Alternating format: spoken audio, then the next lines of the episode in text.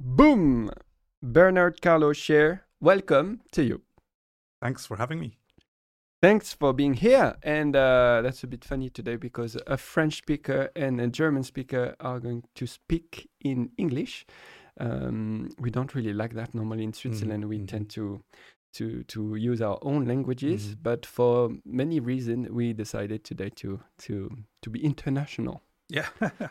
yeah. Thanks uh, for the opportunity. So you're uh, a historian, journalist a long time ago, Mhm. uh, and uh, now professor Mhm. at the University uh, of Lausanne, l'UNIL. Right. So can you maybe tell a little bit more about you and what you do to start with? Well, I have one of those. I mean, they're called Eccellenza professorships. So those are professorships that are awarded by the Swiss National Science uh, Foundation. And basically, my job is uh, at the moment uh, to uh, be the head, or have the privilege to be the head of an international uh, research group. Uh, consisting of uh, various colleagues here in Lausanne, but we also collaborate with colleagues in Brazil, South Africa, and India. And what we are trying to do is to kind of rewrite uh, the history of modern Switzerland, modern Switzerland in the 19th century, from a global uh, perspective. And I think this, what this means, this is probably what we're going to talk about today. Absolutely. Yeah. Um, at school, uh, when I was at school, I didn't like um, history. I think Mm. it was kind of boring. But now that I'm maybe more inclined to mm, put an eye on it, Mm. uh, I discovered that there's a lot of stuff um, I was not told. Mm. And I had an Mm. interview um, a few months ago with uh, Sébastien. Yeah, yeah, Yeah, one exactly. Of my, uh, former colleagues at the University of Lausanne, yeah, Mhm. Absolutely. pioneer on the field of Swiss, Swiss imperial and colonial history. Yes. Absolutely. Mhm. And I learned that uh, Switzerland was also acting as an imperial state sometimes and somehow. Mhm. And uh, that's great to have you to Mhm. uh, follow up the, this discussion, Yeah. this time in English, Mhm. because with Sébastien Guex, for the the one who d- don't speak English, maybe they, they should um, listen to the, to that episode. But um, then we can start with that. What important things I don't know about Mm. Swiss imperialism or colonialism? Even Mm, I didn't. mm, I mm. did. We didn't touch uh, colonialism. Mhm. I, I Mhm. think. Um, so, what is there that we should all know that we don't really know? I think, in a nutshell, I mean, I would say um, Switzerland, and I would say this goes for any nation, not only Switzerland. Swiss, Switzerland's no special case, but in a nutshell, Switzerland, like all other nations, first it was globalized, and then became a modern nation state. So, I mean, usually the way we tell the story in Switzerland is 1848, uh, which is also, I mean, we're celebrating this year because it's kind of like an anniversary. That is when the Swiss uh, federal constitution was written, which uh, established the uh, federal state that we are still living in uh, today.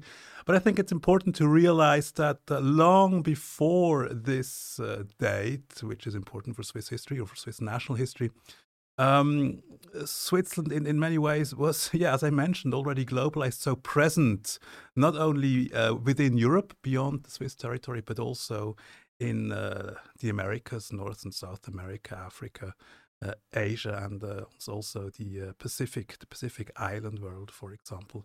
And so, uh, as I mentioned, this is not something particularly Swiss. I think this then uh, is in line with a great paradigm shift, a general paradigm shift that has taken place in history writing in the recent recent years. Um, so the problem that we had before, and it's still a problem that haunts us in, in history writing, is it's the category of the nation. So normally the way we told the story, okay, every nation has its own history.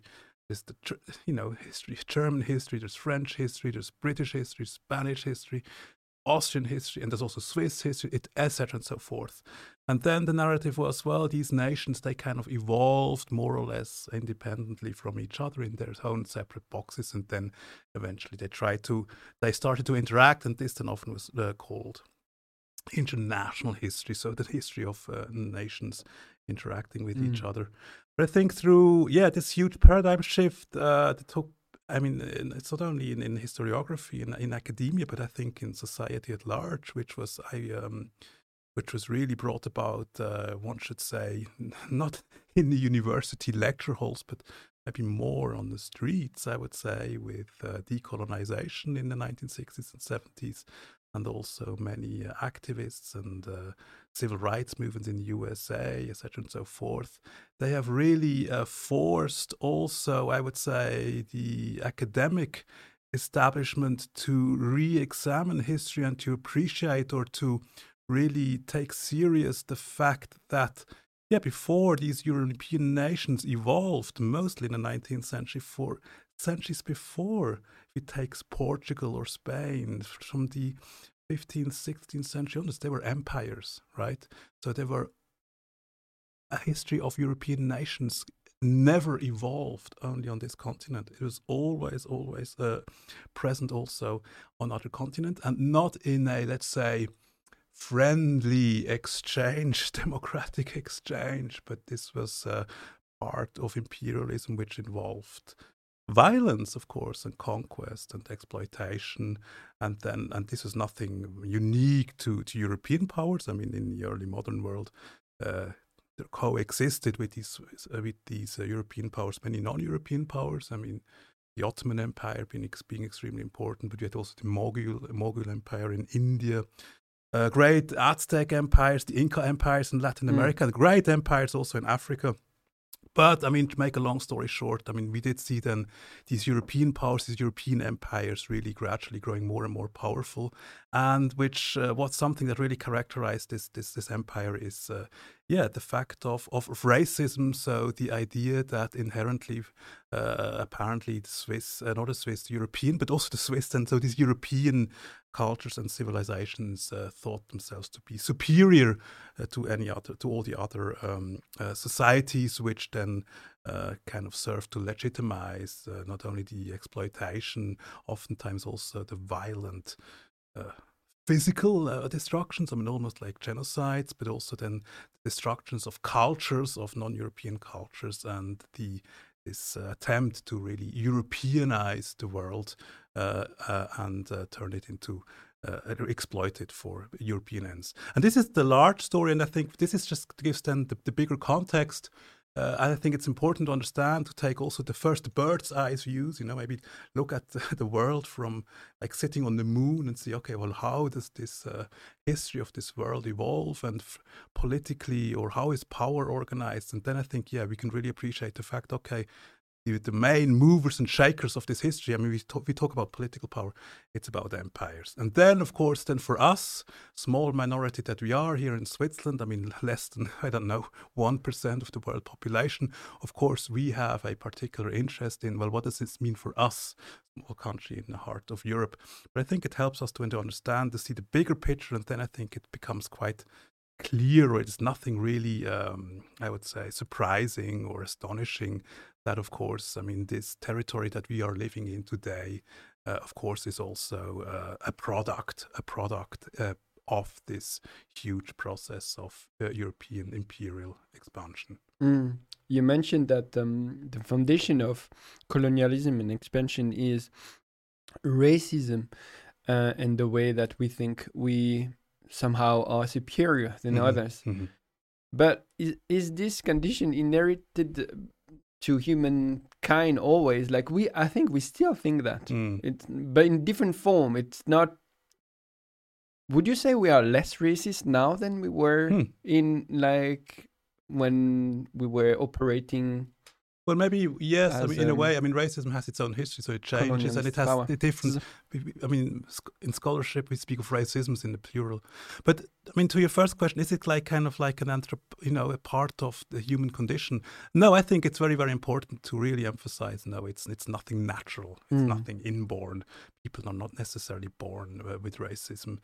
Uh, people become racist, and it's a historical, it's a historical phenomenon. So, yeah. Because I mean, of course, I mean, if you look at other empires, non-European empires, I mean, there are always there's always uh, exploitation, there's always hierarchy, there's always always violence. But this idea that uh, uh, that all other civilizations and cultures must kind of submit themselves to uh, become European in a sense. I think this is really something that distinguishes the uh, European empires. In the Japanese case, the late Jap is kind of a special case because the Japanese empire becomes late. But if you look at just have a quick look at the Ottoman Empire, which is an important empire because it coexisted so long with European empires and it was kind of our neighbor, I mean, if you look at the Ottoman Empire, it culturally it it it it, it functioned in a totally different way. So it, you had like a huge um, tolerance and also plurality, not only within Islam, so many different kinds of Islam kind of coexisting with each other, right? Uh, but then also, I mean, large communities of Christians, of Jews, and of other kind of uh, uh, how do you say? Cultures? Spirit, cultures yes because i mean the term religion didn't really even exist uh, then yet. It was kind of not a big thing. Mm. so there's a, many different ways of living but also many different ways of spirituality and believing in ghosts or in gods that kind of coexists. For example in the uh, in the ottoman empire and many of the other uh, european empires. So there's there i mean this is one example that we can see this insistence that there is only there is only one God, there's only one one way of believing, only one way of seeing the world. I think, uh, which is kind of part of this uh, European imperial project or Mm. the cultural dimension, at least.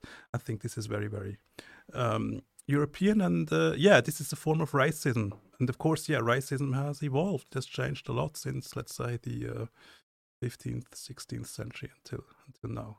Mhm. Definitely, yeah. Also, because we are more embedded um, um, with what we consider foreign. Mhm. Because I think uh, the racism of all time is like we didn't know anything, so we Mhm. were scared of Mhm. the other because we Mhm. didn't know anything. Mhm, mhm. But now we kind of know. We cannot say we don't know anymore. So um, the nature maybe ha- has changed, but this this idea of superiority uh, c- could still be f- felt. And I think I, I can hear that national discourse, nas- nationalistic discourse. Mhm. Um, we are the best, and Mhm. USA um, first. I mean, Mhm. the USA the language is Mhm. is still so deep, deeply um, colored with with that notion Absolutely. of of Yeah. uh, uh, exceptionalism, Exceptionalism, yes. which yeah. is um, the same basically. Mhm. And you can Yeah. see. I, I was wondering if um, this um, imperialist uh, behavior is linked to the power you have, and if Mhm. any state had the power of the Mhm. USA, then it will become as imperialistic Mhm. than Mhm. the U- USA. But in Switzerland, we're very Mhm. small.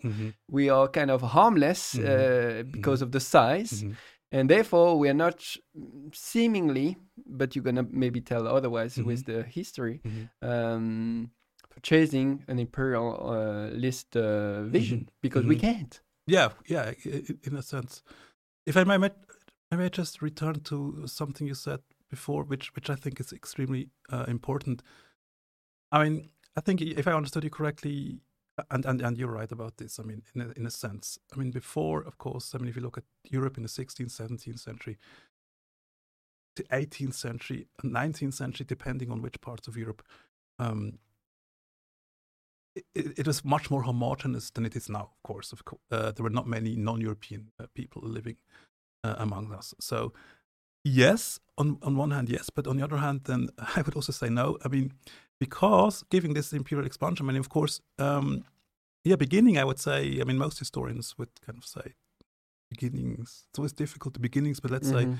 16th century, the so-called discovery of the Americas, and also then the discovery of the, uh, you know, voyage, the route around uh, South Africa to India. it's funny to say discovery because it yeah, it's so-called. disco- it's not a discovery. I mean, it's Europeans Yeah, discovered it, but the people who lived there, of course, then they knew all along that that the Americas exist. Of, course, they didn't call it the Americas.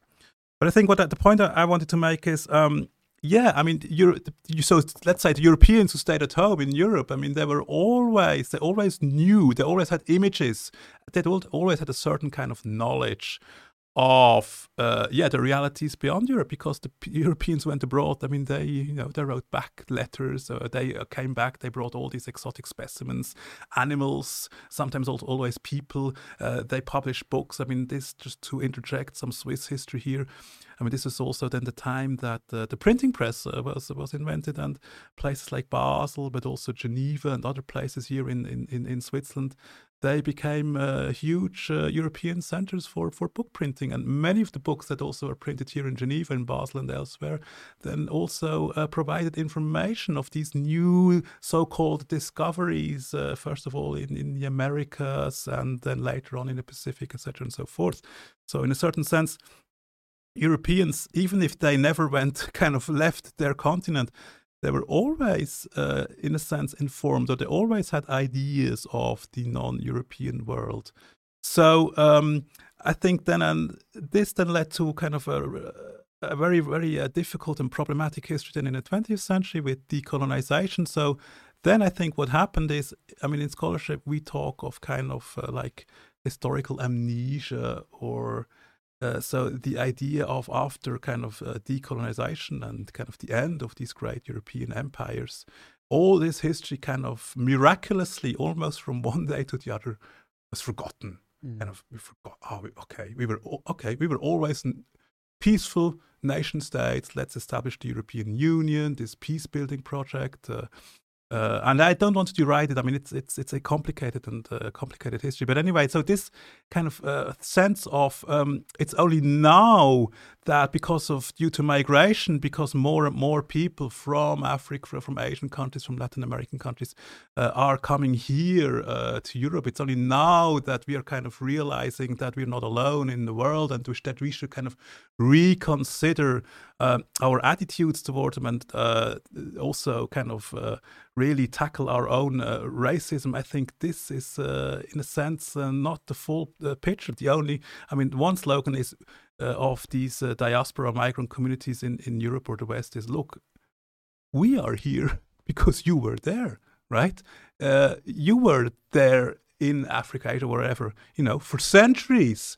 And we have been in contact with each other. We have had a relationship. Our relationship, I mean, the Pakistani community or the Indian community in Britain, but also elsewhere in Europe, has every right to say, look, I mean, nothing new we and our ancestors have been in a historical relationship with each other for centuries. So you don't need to tell me kind of like I am foreign, I am a stranger to you. No, you have known me and my ancestors and vice versa for, for centuries. So let's get real about this and let's re-examine this history. So you, the Europeans, uh, wake up. You need a more realistic kind of appreciation of your history, and this uh, circle back to the problem of nationalism. Forget your national histories, rediscover your imperial histories, and we'll talk about that more probably later on yes, yes. because this goes also for Switzerland. If you do this, then we can kind of really have mm. a face-to-face, real conversations about our shared past in this imperial framework, which involved a lot of violence, a lot of inequalities. But once we acknowledge this common past that we have, only then can we then overcome the racism in uh, not only racism in, in terms of culture, but we talk a lot about structural racism, etc., and so forth, and try and overcome these forms of racism today and build better futures. Mm. So that was just to yeah to that, and then. But the question you asked was a, another one, which I have now, meanwhile, completely forgotten. I'm sorry. yeah, it's more like a conversation. So, mm-hmm. um, I think the, um, you answered the first part, and the second part was more like, um, oh yeah, if if it's not the racism is not linked to the ability of being mm-hmm. racist mm-hmm, and to mm-hmm, impose mm-hmm, by force mm-hmm. and by means, mm-hmm. because we have it. And if any country was as powerful as the USA, oh, yeah or then they will be also imperialist. Right, and Switzerland, yeah, is being a small country, of course. I think yeah. that was one of your points. But yeah, but uh, but saying that, I realized that China could be, and it is. Well, I mean, this is a discussion. I mean, now, but people, are not hmm? like it's not the same violent imperialist yeah. behavior than yeah. it is in the US. Maybe it's another form of imperialist, yeah. more economic. I would also say I don't know. so. What do you think? Yeah, I mean, historically, then, of course, yeah, there are different kinds of imperialism. And we already talked about kind of the Ottoman Empire, which kind of had a completely different project or different vision, uh, maybe more uh, rooted also in, in, in, Islam and religion than the European ones, which, uh, of course, had this idea of enlightenment, etc., etc., and so forth. I mean, there are different forms. And then, I mean, if you talk about China now, it was, of course, China doesn't um, conquer I mean, China is extremely uh, present, as we all know, uh, throughout Asia, but also in Africa, for example. But it doesn't. China doesn't kind of enter Africa as the Europeans did, conquering them and building colonies.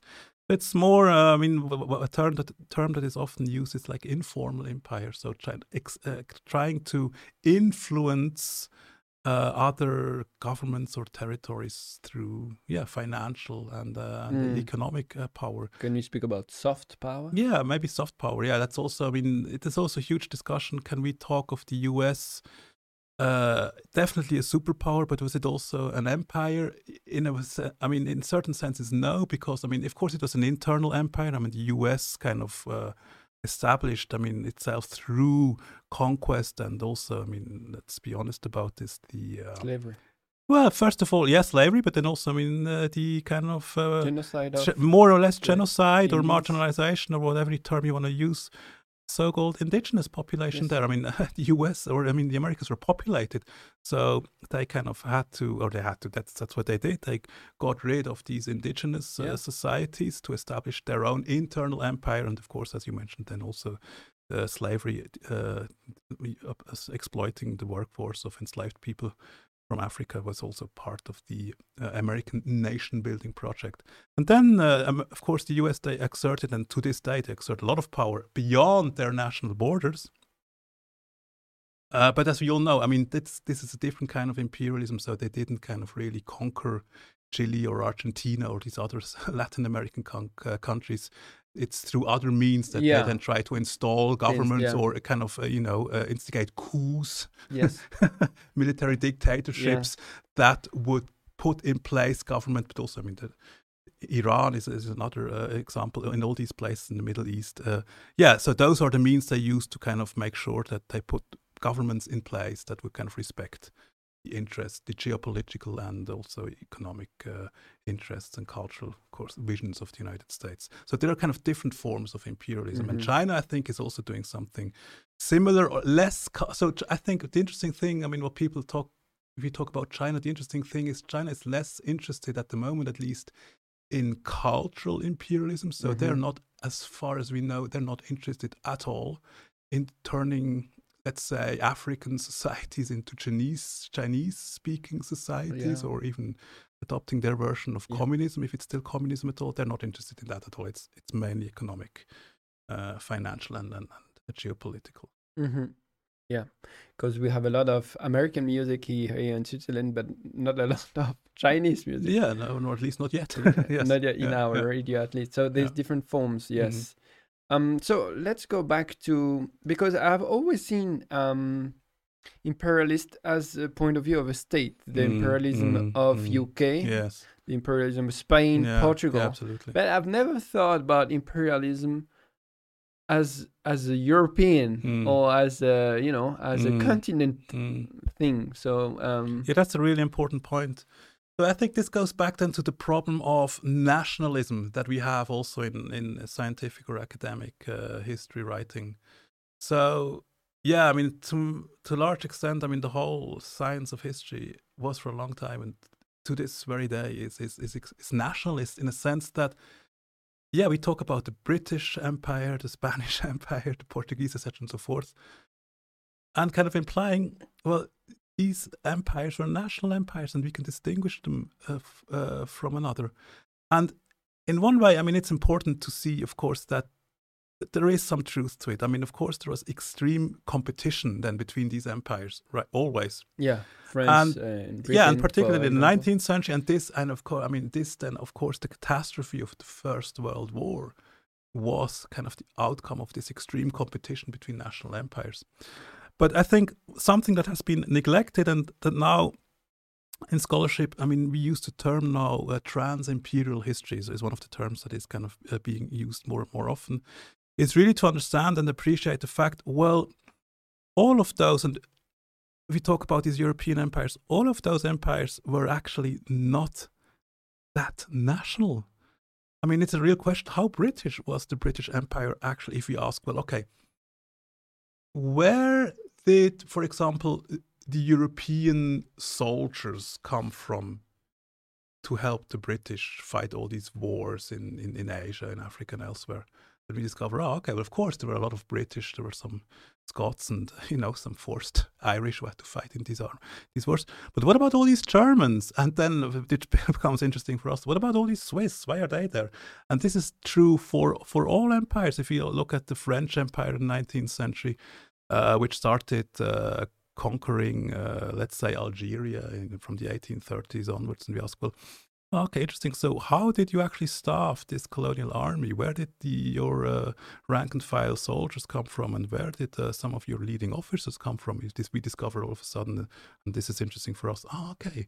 Well, yeah, there were a lot of them were Swiss because those were officers and soldiers that formerly, during the Ancien Regime, they were part of the regular uh, Swiss uh, battalions in uh, residing in Paris who uh, fought for the, uh, the, the king of France, and then of course after these Napoleonic wars and the revolutions, etc., and so forth, uh, new French nation state didn't they dissolve these uh, Swiss troops. They didn't have any use for them anymore, which put in lots of thousands of thousands of these Swiss uh, soldiers who were employed formerly by the King of France and by the French authorities out of work. And so they were looking for new jobs. And where did they go? Well, one of the places that they could go is into this new uh, army or the Légion étrangère, as it then was called, to help the French then conquer Algeria and later, later on went to Indochina. And so we can play this game for all empires. And I uh, and my uh, research, my colleagues in ETH Zurich, where I was before, we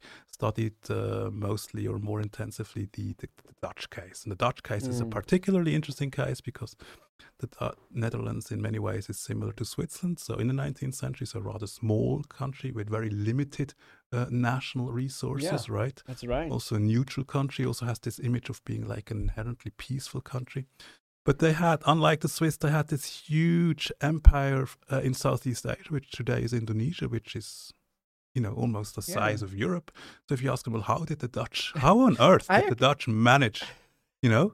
I actually wondered many that. times, and yes. I was like, how? because like my wife is South African, and the, mm-hmm. you have mm-hmm. these um, exactly. yes. um, you know, uh, mm-hmm. culture there. Mm-hmm. Uh, and I was like, how how could the Dutch mm-hmm. Mm-hmm. have so much power and to like maintain um, order? Uh, no, not order, like. The interest so far yes. from the homeland?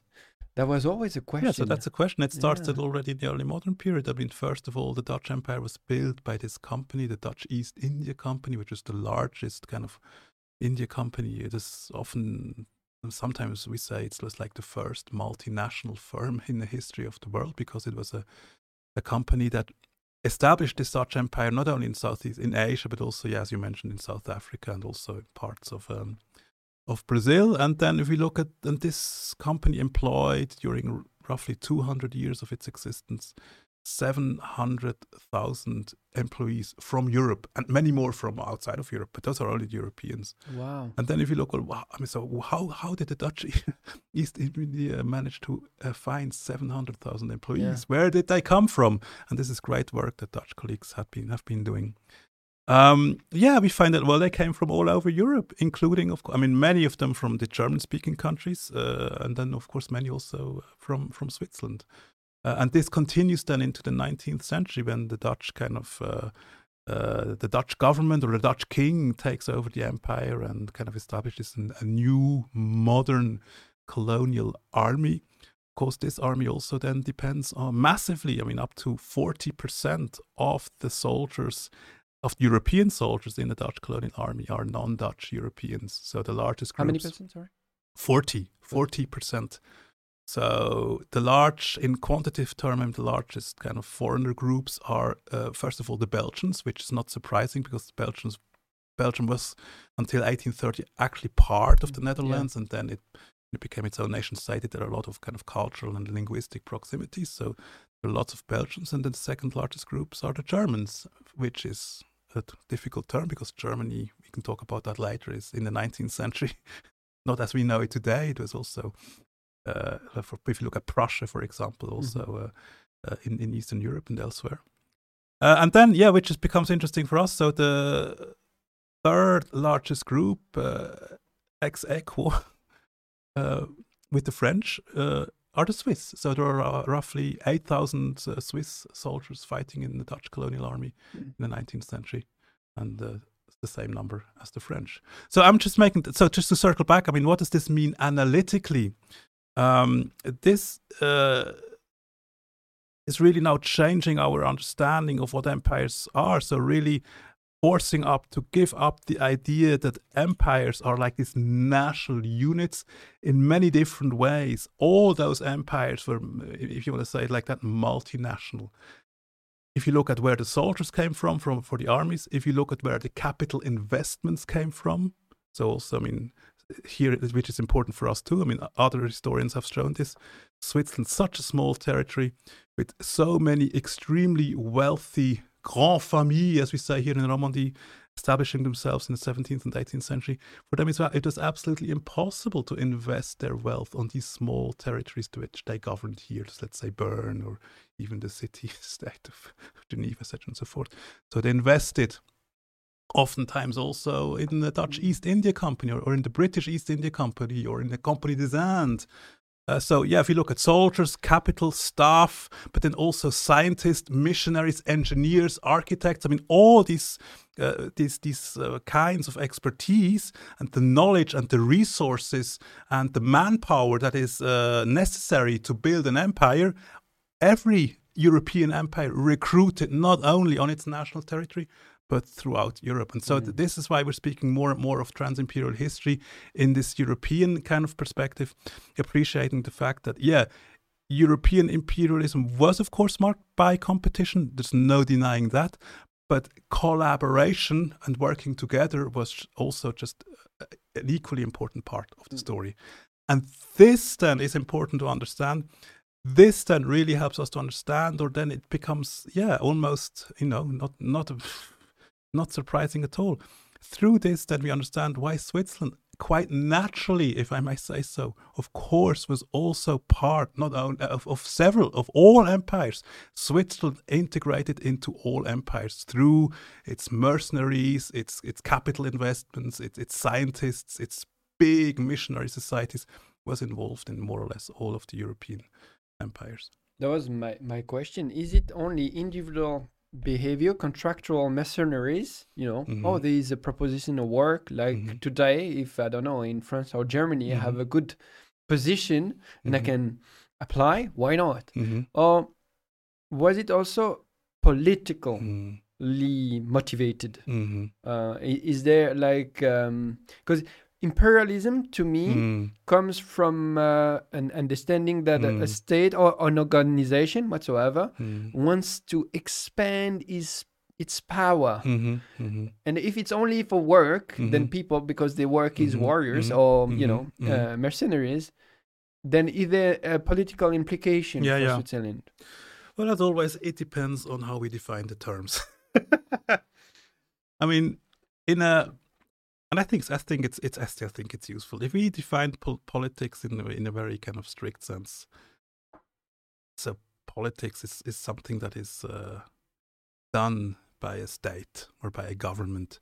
Yes, and I mean in the case of Switzerland, then of course there is no kind of political agenda. I mean it's the Swiss government. We never had like a colonial ministry or a, a colonial minister. Uh, Switzerland never had like this. Uh, imperial policy. So, I mean, the Swiss government never really thought about how to expand its kind of uh, like the reign, Dutch, yeah, over non-European territories and how to maintain its position in competition with other competing empires. So, in that sense, uh, there is not much political motivation. But if then we expand our understanding of the term politics, I mean, in recent years, I mean, everything is political yeah. something. I mean, you know, uh, thanks to, for example, the, the women's movement, we learned that the private is politics. I mean, politics is something not that is only done in governments or parliaments uh, or ministries. It, politics kind of enters all fields of life. So then, yeah, I mean, now I'm working, for example, on, on missionary societies uh, here in, in, in Switzerland who are involved everywhere. And I think, in a certain sense, I'm starting to believe, yeah, I mean, they had a, uh, immensely political. Their goal was political. So, but in a different way. So their goal, and I'm talking about the Protestant mission societies. So their goal was not, they were not interested in, in national politics. They didn't think in national terms. Their goal was not to expand the British or the Dutch or the French or any national empire. Their primary goal, their vision was to uh, establish a Protestant empire. So to really carry Protestantism throughout the world, in Africa and Asia, or even in, in, in Latin America.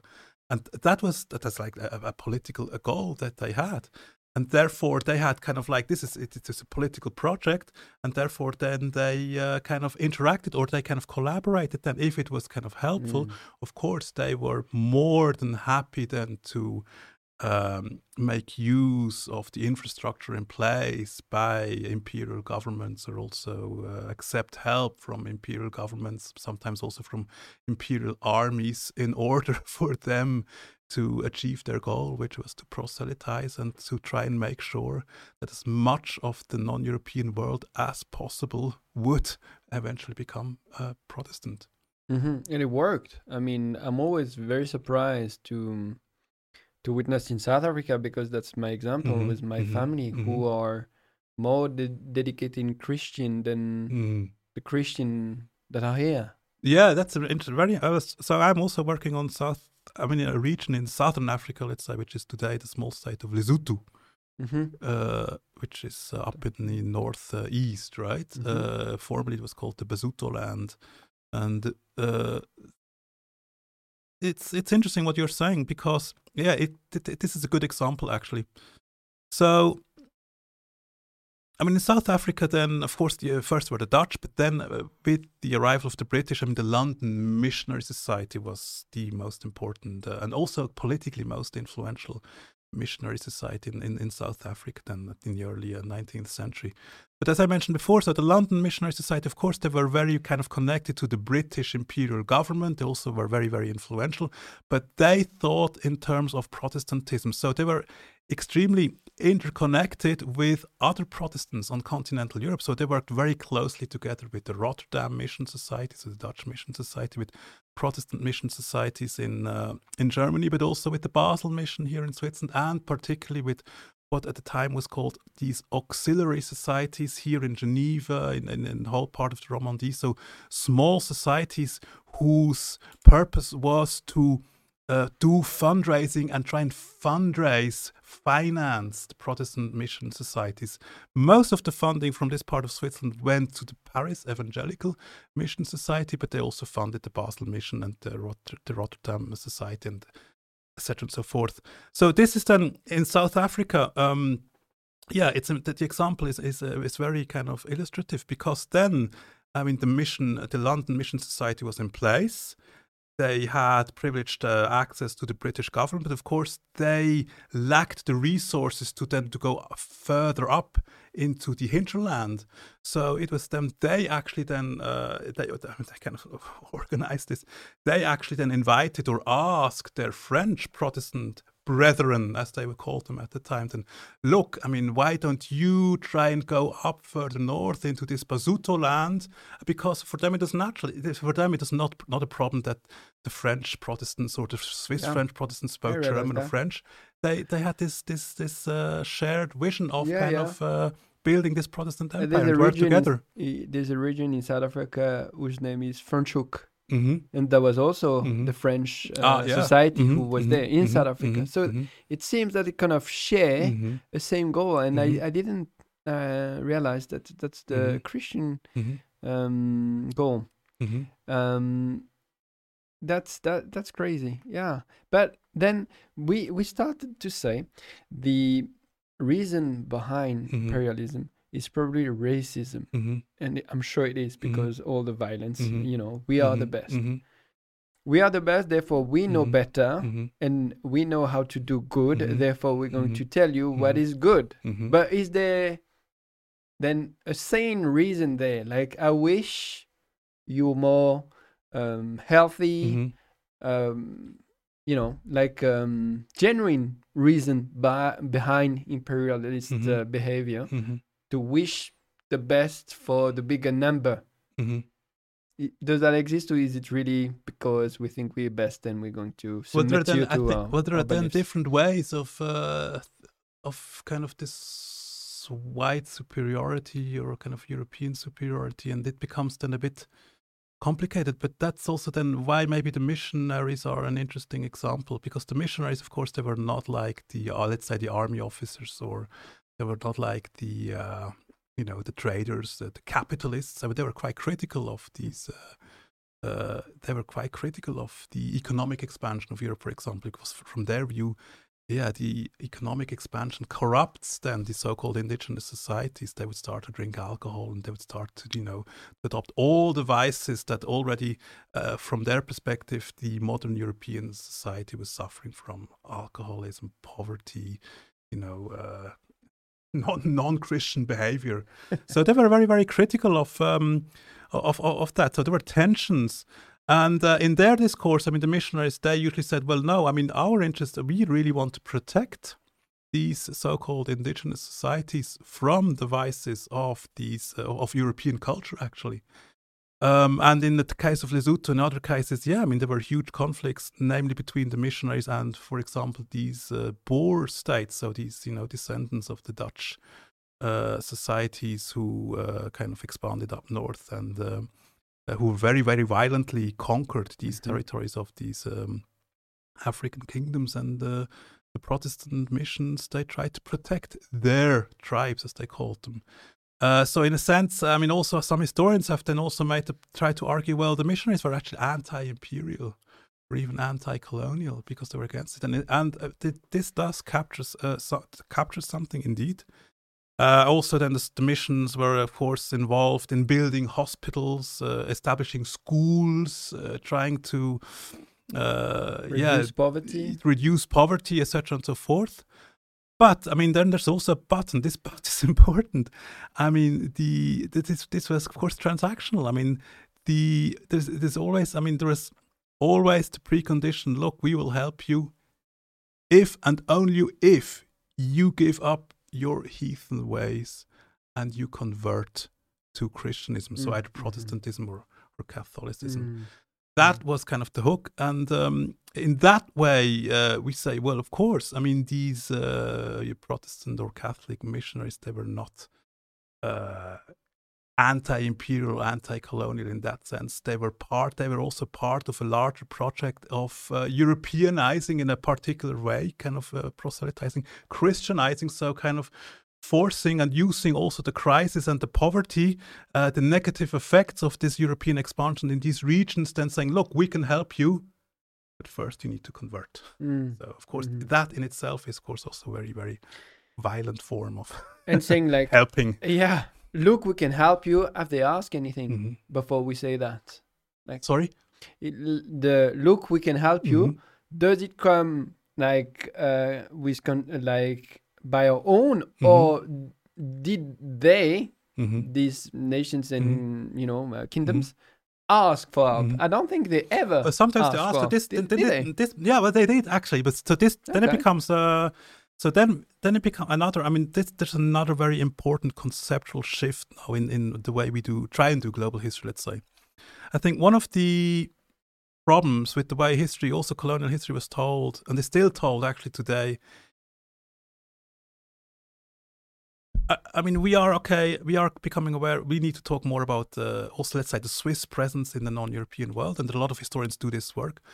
But in a certain way, their work remains Eurocentric or even Helvetocentric. So their analytical focus remains on these Swiss actors, and oh, mostly they're men. So they examine the history from that perspective, and then even critically. I mean, a lot of critical historians, so they kind of try to denounce and criticize, let's say, yeah, economic uh, colonial exploitation, exploitation by Swiss traders, Swiss firms, Swiss missionaries, etc., yes. and so forth. But I think more recently we're trying we are understanding. Look, we need to we need to think in terms of relationships, okay? And of course, if the, if these relationships they're not equal, they're hierarchical. But in every relationships there are different kind of degrees of um, of power or of agency and of possibilities for resistance or subversion. So if we kind of examine it this way, then it is very very important to see. I mean, these African societies and particularly the African leaders, let's say, of these these kingdoms and their governments and their diplomats.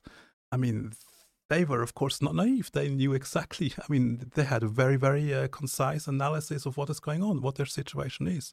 So they saw, look, I mean, this is this kind of uh, overpowering European presence. We are becoming, we are getting under pressure. So, what are our strategies? And one strategy, at indeed, and this was the case uh, for this uh, the King Moshoeshoe in, in, in, the, the so-called Basutoland. He actually then also invited uh, the missionaries because, from his uh, point of view, okay, they will try and proselytize my people, Christianize my people, but uh, they also inviting uh, these Protestant missionaries into my kingdom also can give me a sense or can give me some security because I know these French speaking Protestant missionaries are in very very close contact with their with the, the London Missionary Society and through those channels they have um, privileged access to the British imperial government. So he was trying, what he was trying to do is then use this diplomatically, uh, particularly in these wars against the Boers that were coming up to his land, to kind of then use these channels to get the British colonial government to help him in the war against the Boers. I mean, that's uh, simplified. That was his strategy. The, the, one of the reasons why he kind of invited these Protestant missionaries to kind of help him in this in this um, mm. in this conflict. Of course, then it was. I mean, it was a gamble. I mean, yeah. I mean, we're talking really about high imperialism here. I mean, the British did eventually then help him, but of course they didn't. they just then, uh, yeah, yeah, turned then the Basutoland or the Lesotho, as it then was called, yeah. into a, a British kind of colony. That's interesting, but that's still uh, the, the reason for him asking was mm-hmm. because of the consequences of imperialism mm-hmm. first. Yeah. So he had to react to that. Of course, yes. Uh, and his, his, I mean, uh, that's the story, I think, at large, then, of, I mean, Africa in the 19th century. And uh, you have, you have the autonomy of these, of these realms, of these kingdoms is, is shrinking. Yeah. And so they're in crisis. But of course, they try to struggle and resist, and of course, they also make their own political and diplomatic and strategic calculations, and okay. they try to use then yeah. also the conflicts mm. or the tensions between these different European groups mm. to their own advantage. That's, that's so. Yeah we really Facing I mean, to, the reality to, if you tell the story we need, we need to also take the yes. agency the strategy sure. the thinking of uh, very important uh, the non-european counterparts otherwise it part of the nar- yeah i understand yes. your point otherwise it's really yeah. only about us and yes. we forget them completely yes and that's uh, yeah that's very um, europe centric mm-hmm. as you said um, can we go back to what exactly you you talk about the Swiss mercenaries mm-hmm. joining mm-hmm. armies and mm-hmm. um, war um, forces to um, mm-hmm. to impose or to expand. Mm-hmm. Does the Swiss has other um, responsibility or other um, action that they took uh, in order to help uh, European expansion or colonialism um, around the world?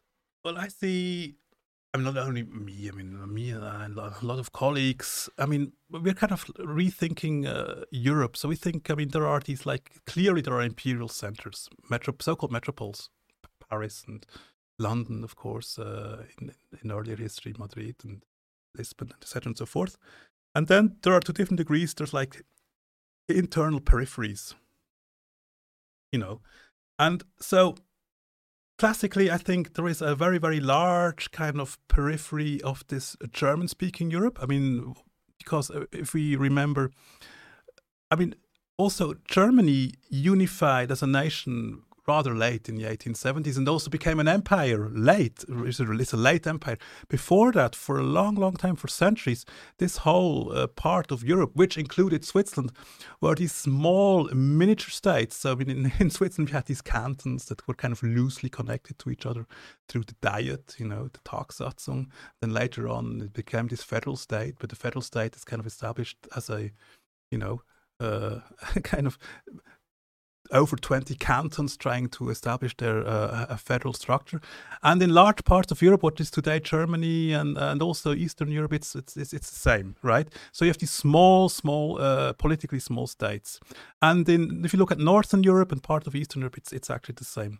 So I think Switzerland is part of these kind of in inner European, let's say, peripheries with these small states who don't establish their own overseas empires or only late. Uh, but they are, uh, in a sense, they are zones, they are resource and service zones. So, what I mean by this is typically in these uh, zones, we have a surplus of a population surplus, let's say, too many people in Switzerland, but also in Germany. So, a lot of people from these territories they migrate, so they are part and parcel of the colonization of the Americas. I mean, the German speakers, which includes what is today Germany, because until to the, to the Baltic states, right? I mean, many German migrants they go first to Russia, they end up close to Saint Petersburg, and then they uh, they migrate to the United States. So large uh, parts of these European colonizers in the Americas, they come from these German-speaking parts of Europe, including uh, Switzerland. Uh, so this are as colonizers, let's, uh, okay.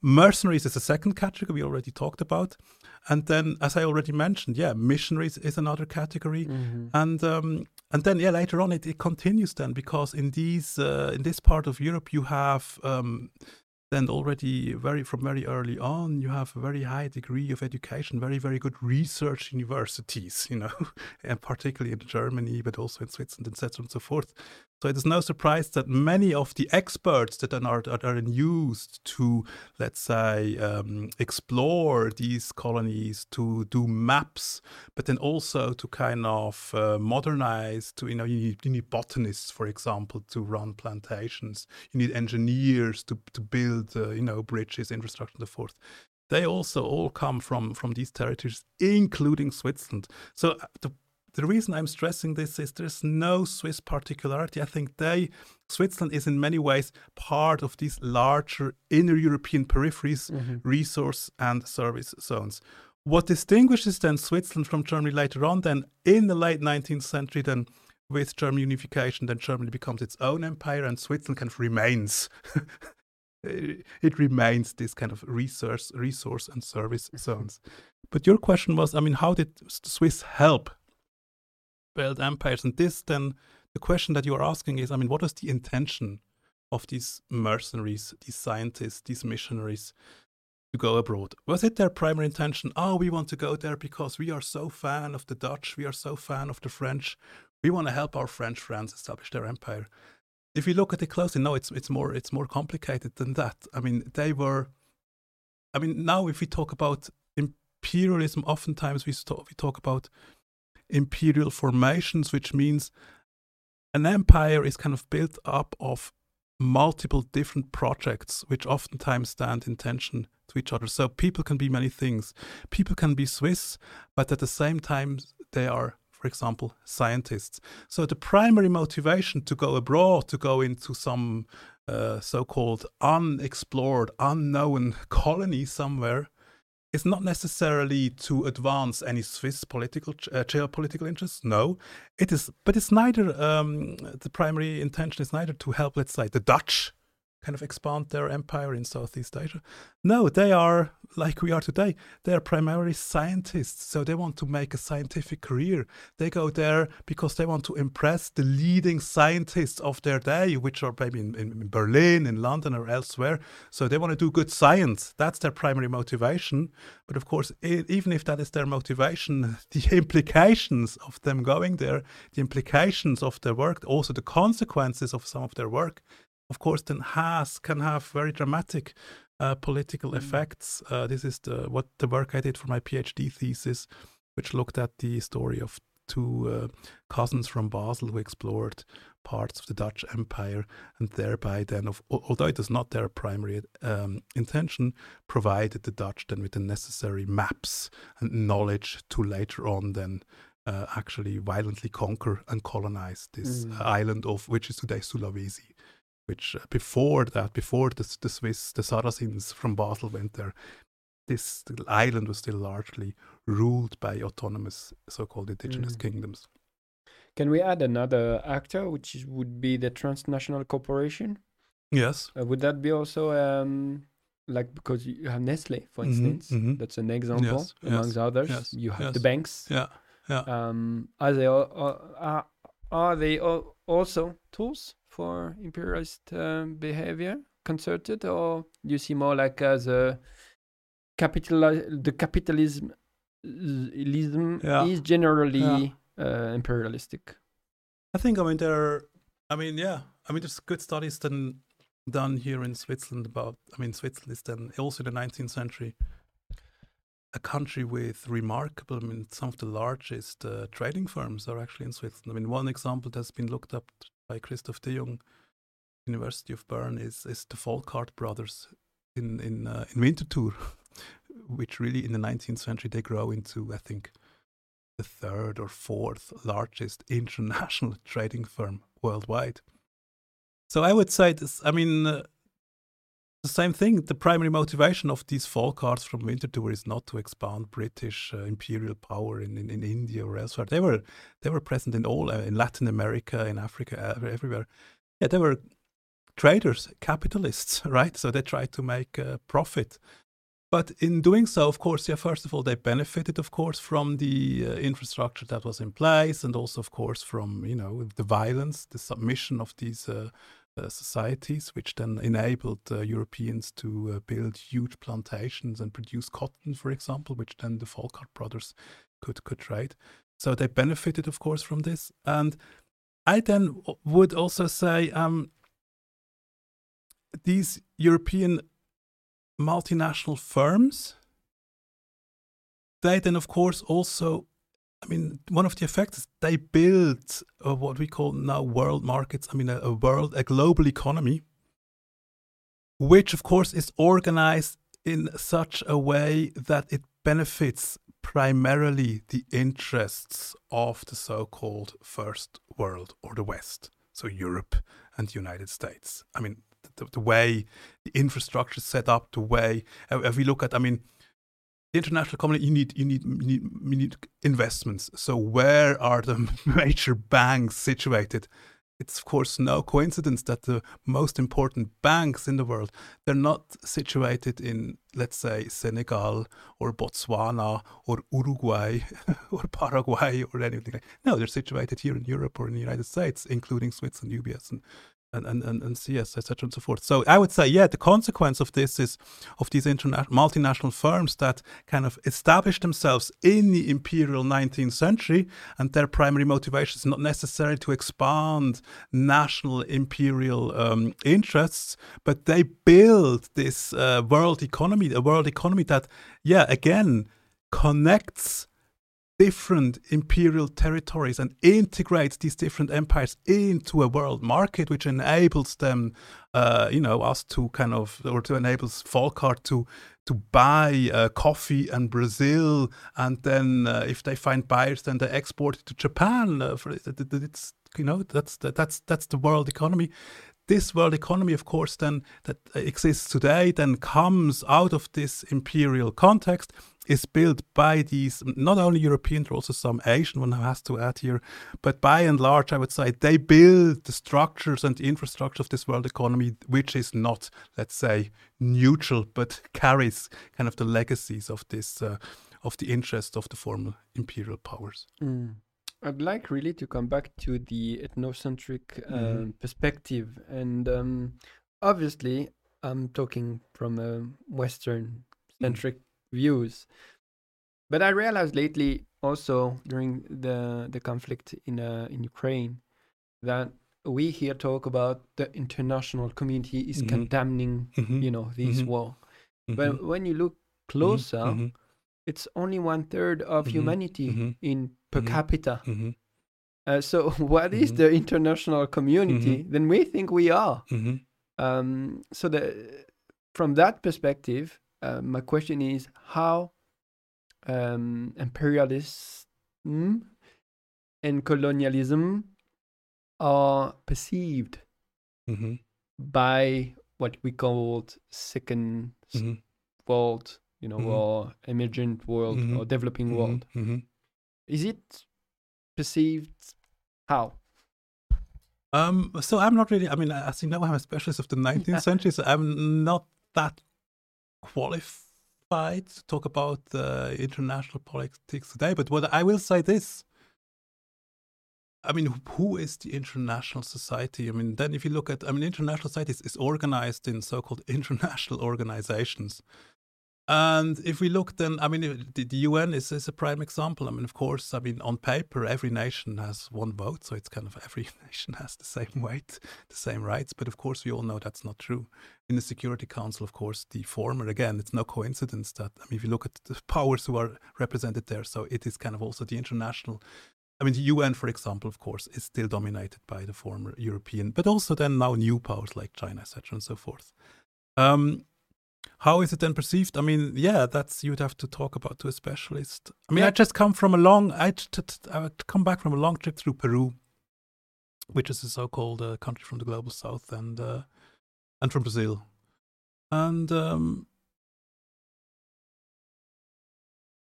it's complicated. I mean, but I, I mean, my understanding, and not being a specialist, but then that's more now talking maybe as a citoyen. I mean, just as a Mm-hmm. participant in, in, in the contemporary world, of course, in my historical education and what I observe and from these discussions I had.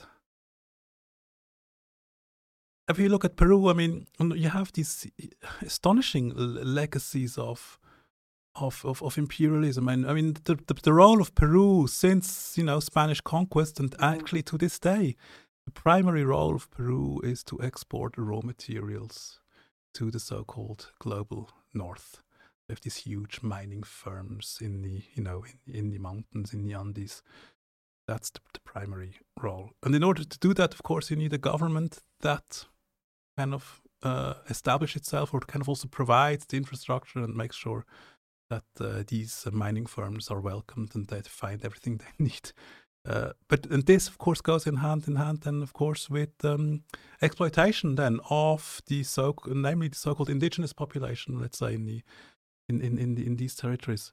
Now, I mean, it's still going on. There are huge protests going on uh, from uh, parts of the highlands and southern uh, Peru, namely seen from these indigenous uh, populations who are protesting their own government, right? Mhm. So what I would say is, I mean, who is the international? It depends. Then, I mean, in in in many of these uh, southern countries,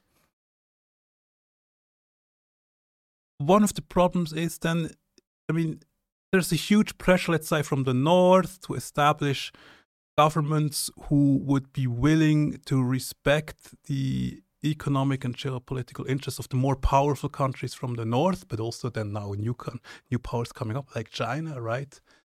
Uh, and this is a balancing act because in doing so, they, of course, there's also then, uh, yeah, the interests of the population at large, right? Who then kind of uh, Mhm. have different interests and would like to uh, have a government in place that primarily serves maybe the interests of of their own people. And um, yeah, it's it's I think it's uh, it's it's a, a balancing act. So if you say, ask, well, how is the international community perceived? I mean, it's it's if you're talking about now governments and how these governments in the global south.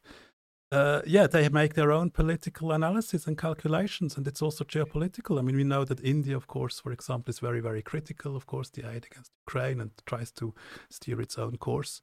But it, does the Indian government represent the whole of India, or does it only represent a particular kind of very uh, right-wing conservative elite at the moment? It's uh, it becomes then difficult and then Mm. goes way beyond my expertise as Yeah, a historian yeah. of the 19th century. Yeah, no, but we can go back to the 19th century. My question was, thank you for for your answer. But my question was, uh, relation north-south. Mhm. How was perceived these, what we describe as imperialist Mhm. mm, behavior Mhm. um, on the local population? How did they see it? Mhm. Um, deal with it? Mhm. Uh, Mhm. yeah, that was more the, Ah, the okay. question. Yeah, You know, um, but it's a huge around. question, of course. It's a huge question. I mean, to to try to get out of the Mhm. oh we are the bad people which we were the Mhm, violent you mhm, know uh, mhm, oppressor mhm, I have no doubt about that but in other in um in a perspective to try to see from a different point of view my question is you've studied that how did they perceive and manage to go through these violent time for them Mhm, as oppressed mhm, people most of the time but not mhm, only maybe. Mhm, that's the question.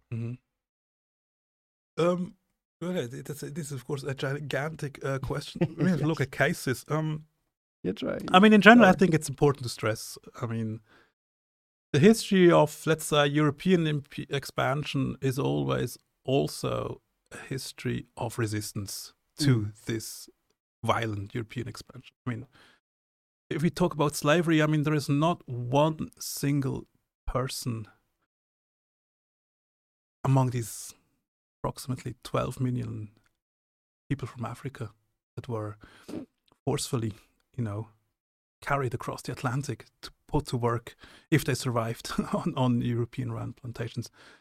Nobody did this voluntarily. It is always Story of resistance. First. in yeah, in uh, but oftentimes in smallest. And then the question is, well, what are the possibilities for resistance, right?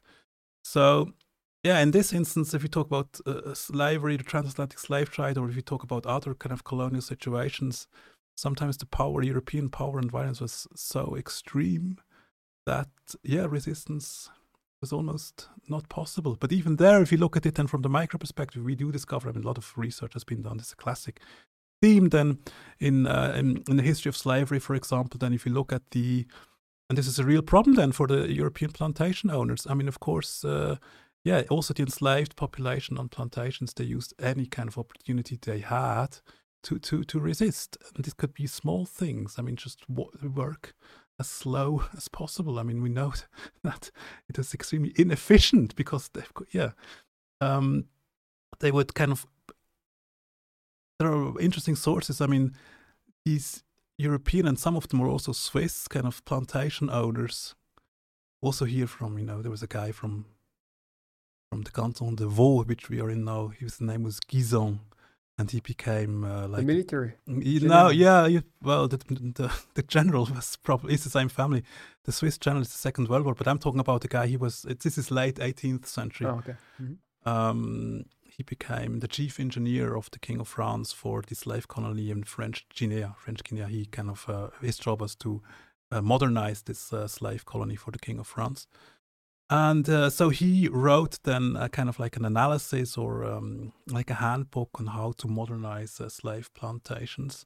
And this is a very, very interesting source because then he talks about also how it's like a management handbook. So, how can you efficiently manage a labor population oppressed and that is, yes. So, how do you do this? And then he talks very kind of, he gives these kind of like tips. Well, look, I mean, he has this also this idealistic vision. Let's try and uh, use as little violence and force as possible not necessarily out of humanistic reasons. No, no, he was like. Uh, but it's it's unclear. It's unclear. For practical reason. No? Yes, yes. It's it's not efficient. If you kind of whip, yeah. it's not efficient. But that's the the same rules apply today for human resources mm-hmm. um, processes. We're mm-hmm. like, oh, we understand that we, if if we mm-hmm. too bossy, mm-hmm. then people are not motivated. We need to make them feel motivated by exactly. themselves. You know. Yes, exactly. So uh, probably the same yeah, but it's thinking. I mean, yeah, I mean, he was an also enlightenment. I mean, it is kind of it can be both. You know, it's not mutually exclusive. Yeah, you yeah, can yeah, be, understand. Yeah. You can mm-hmm. have like be, I mean, touched. I mean, you can recognize the human in this life while at the same time your position is you are kind of have to perform this function for the French king. So it kind of it's it's it's messy. But anyway, mm-hmm. what he's he gives this uh, he this is an interesting source because it shows then the multiple ways in which enslaved people could resist or at least could could yeah. subvert.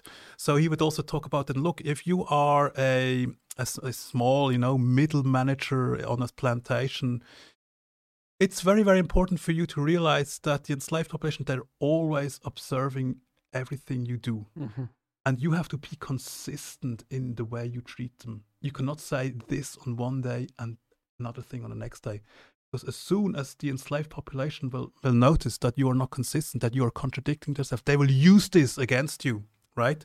So it's a very interesting way, a very interesting source that talks about the yeah the multiple ways in which uh, in, in, in which, yeah, the enslaved population yeah. is kind of constantly observing, let's say, their yeah, masters, yeah. and whenever they find an entry to resist, they will use it. Rightly.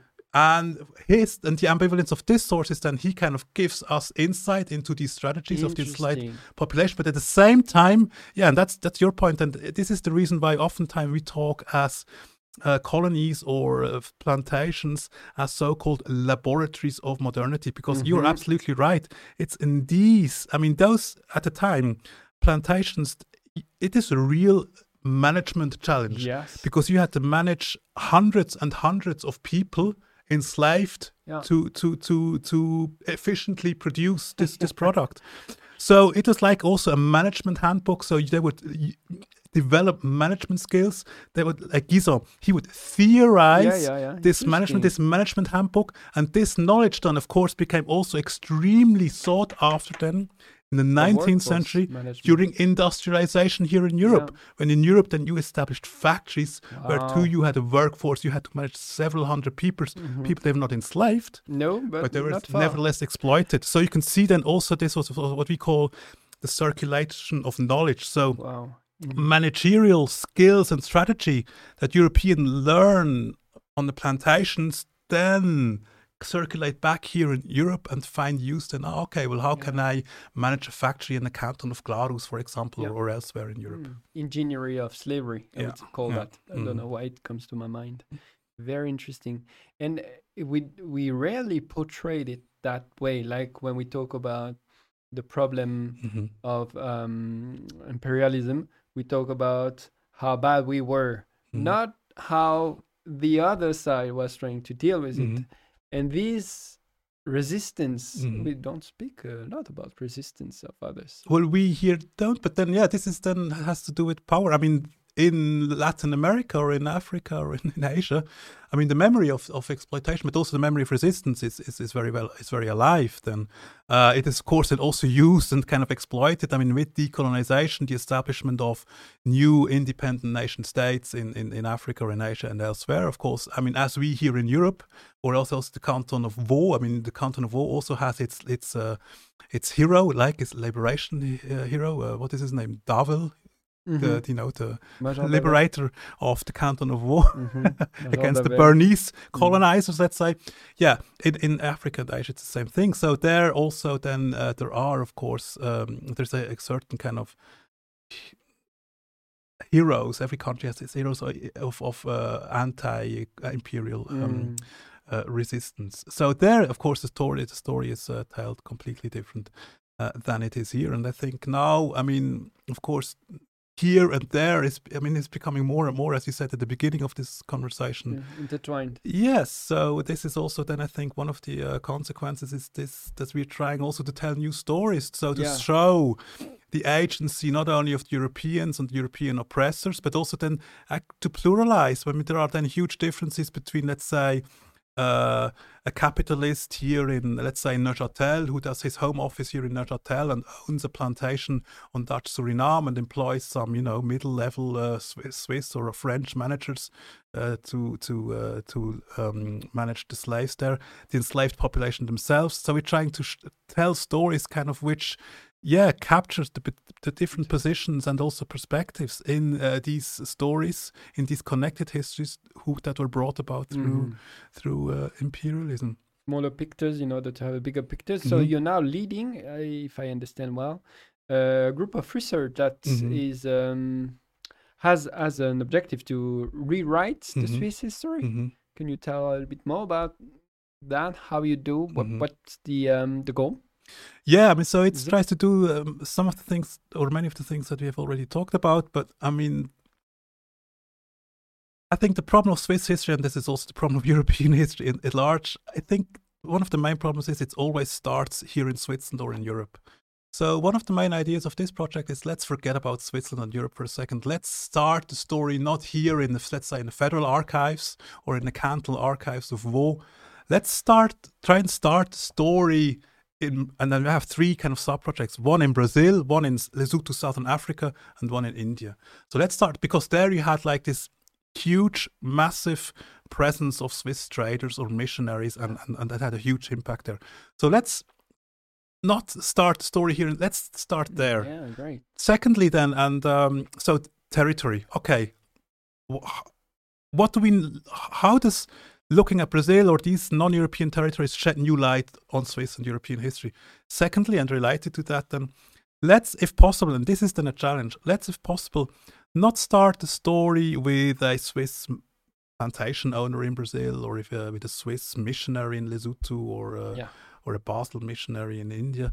Let's try and start the story, if possible, from yeah some of the enslaved population on a on a on a plantation Awesome. in, in. Brazil in Bahia that was Yeah. owned by by Swiss, or with some of those so-called converts, indigenous African converts who were kind of Christianized by these Swiss uh, missionaries.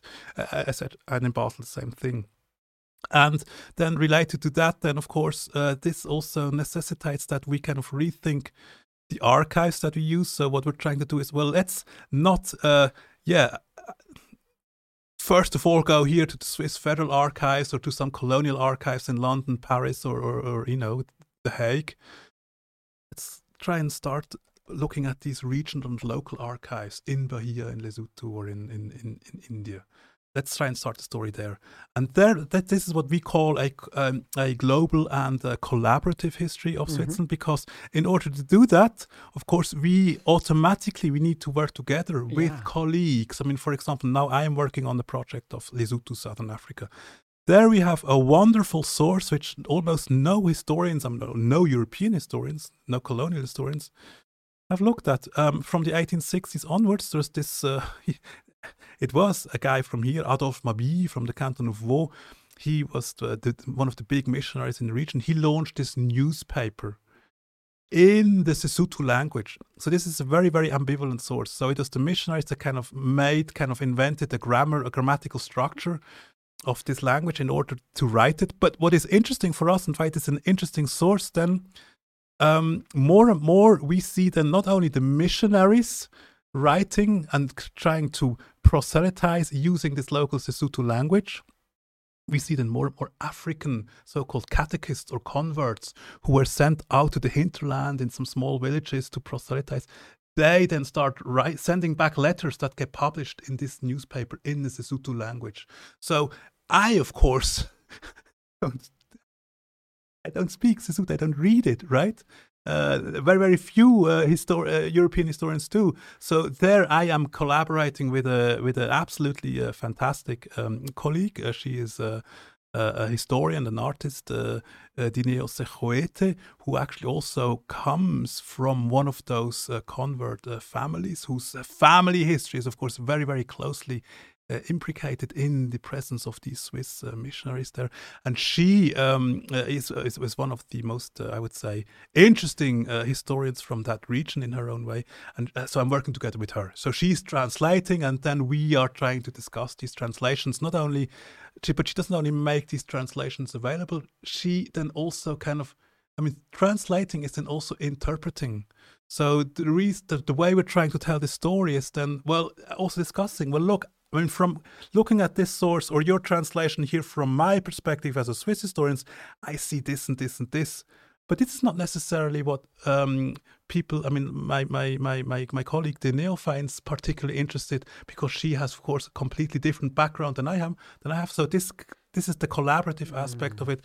So we try and find interpretations that can kind of bridge the questions that we have here in Europe with some of the questions that are maybe there prevalent in South Africa. And it's also an experiment. I mean, we're at the very beginning of this process, so it's an open question. Will we find in all these three sub projects, will we find a consensus? Will we f- develop kind of like a, a consensual interpretation of this connected history of Switzerland? Or, or is it the case that, yeah, depending on who and in which region people are socialized and the questions they have, that maybe, yeah, we will have completely different interpretations of this history. That sounds like a very interesting project you're in. Yeah, thanks. Yeah, uh, yeah. I'm looking forward to to know more about when this study um, Mhm. goes um, further.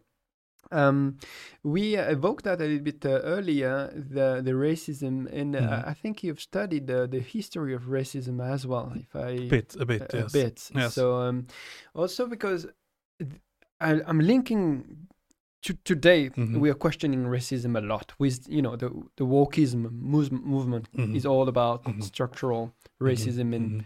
uh, alienation of oppressed uh, and, and and so on. What I don't see in this critique, like, um, is the the all what we discussed, the imperialist uh, behavior Mhm. of of the West. Mhm. In USA, they don't really talk about. It doesn't seem they don't talk about politics, and I Mhm. don't understand. They accuse one another of naming people wrongly. Mhm, mhm.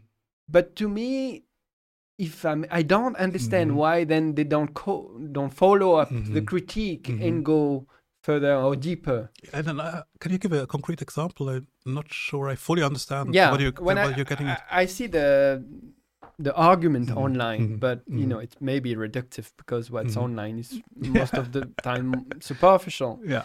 But then we argue mostly because, but it's it's not only racism, it's only sexism. You know the the pronouns Ah, okay. story yes, and yes, gender yes, and stuff. Okay. Um, but I, it seems to be like a hierarchy of the most Mhm, oppressed. The mhm. most oppressed would be the woman, the Mhm. black woman, Ah, okay. with kids Yes. uh, of a foreign country and stuff. Yes. But then it seems to me that we agree, on, we argue on detail, hmm but not on the big pictures Mhm, of you know the problem of power and the West, the North versus the South. So I was wondering if you have some hints because Mm. you heard you you studied the history of racism hmm hmm and what do you make of this Mhm. new wokeism hmm perception of of it? hmm I don't know if I'm Yeah, clear. yeah, but- yeah. I think I. I mean, yeah. I, I think I uh, understand what you mean, but it's also a big question. But there, are, I mean, I would also say. I mean, I'm not the only one to say it. I mean, the whole. I mean, because you used the term woke or wokeism, and I'm, I'm, I'm not a specialist of this, but I would also. I mean, I also belong to those who would say. I mean, the way the term is used now, I mean, it's it's a term that is used primarily by, uh, let's say, the right conservative kind Oh, okay. of movement. Well, I mean, I, there might be different. So this is an interesting thing. I am most familiar of.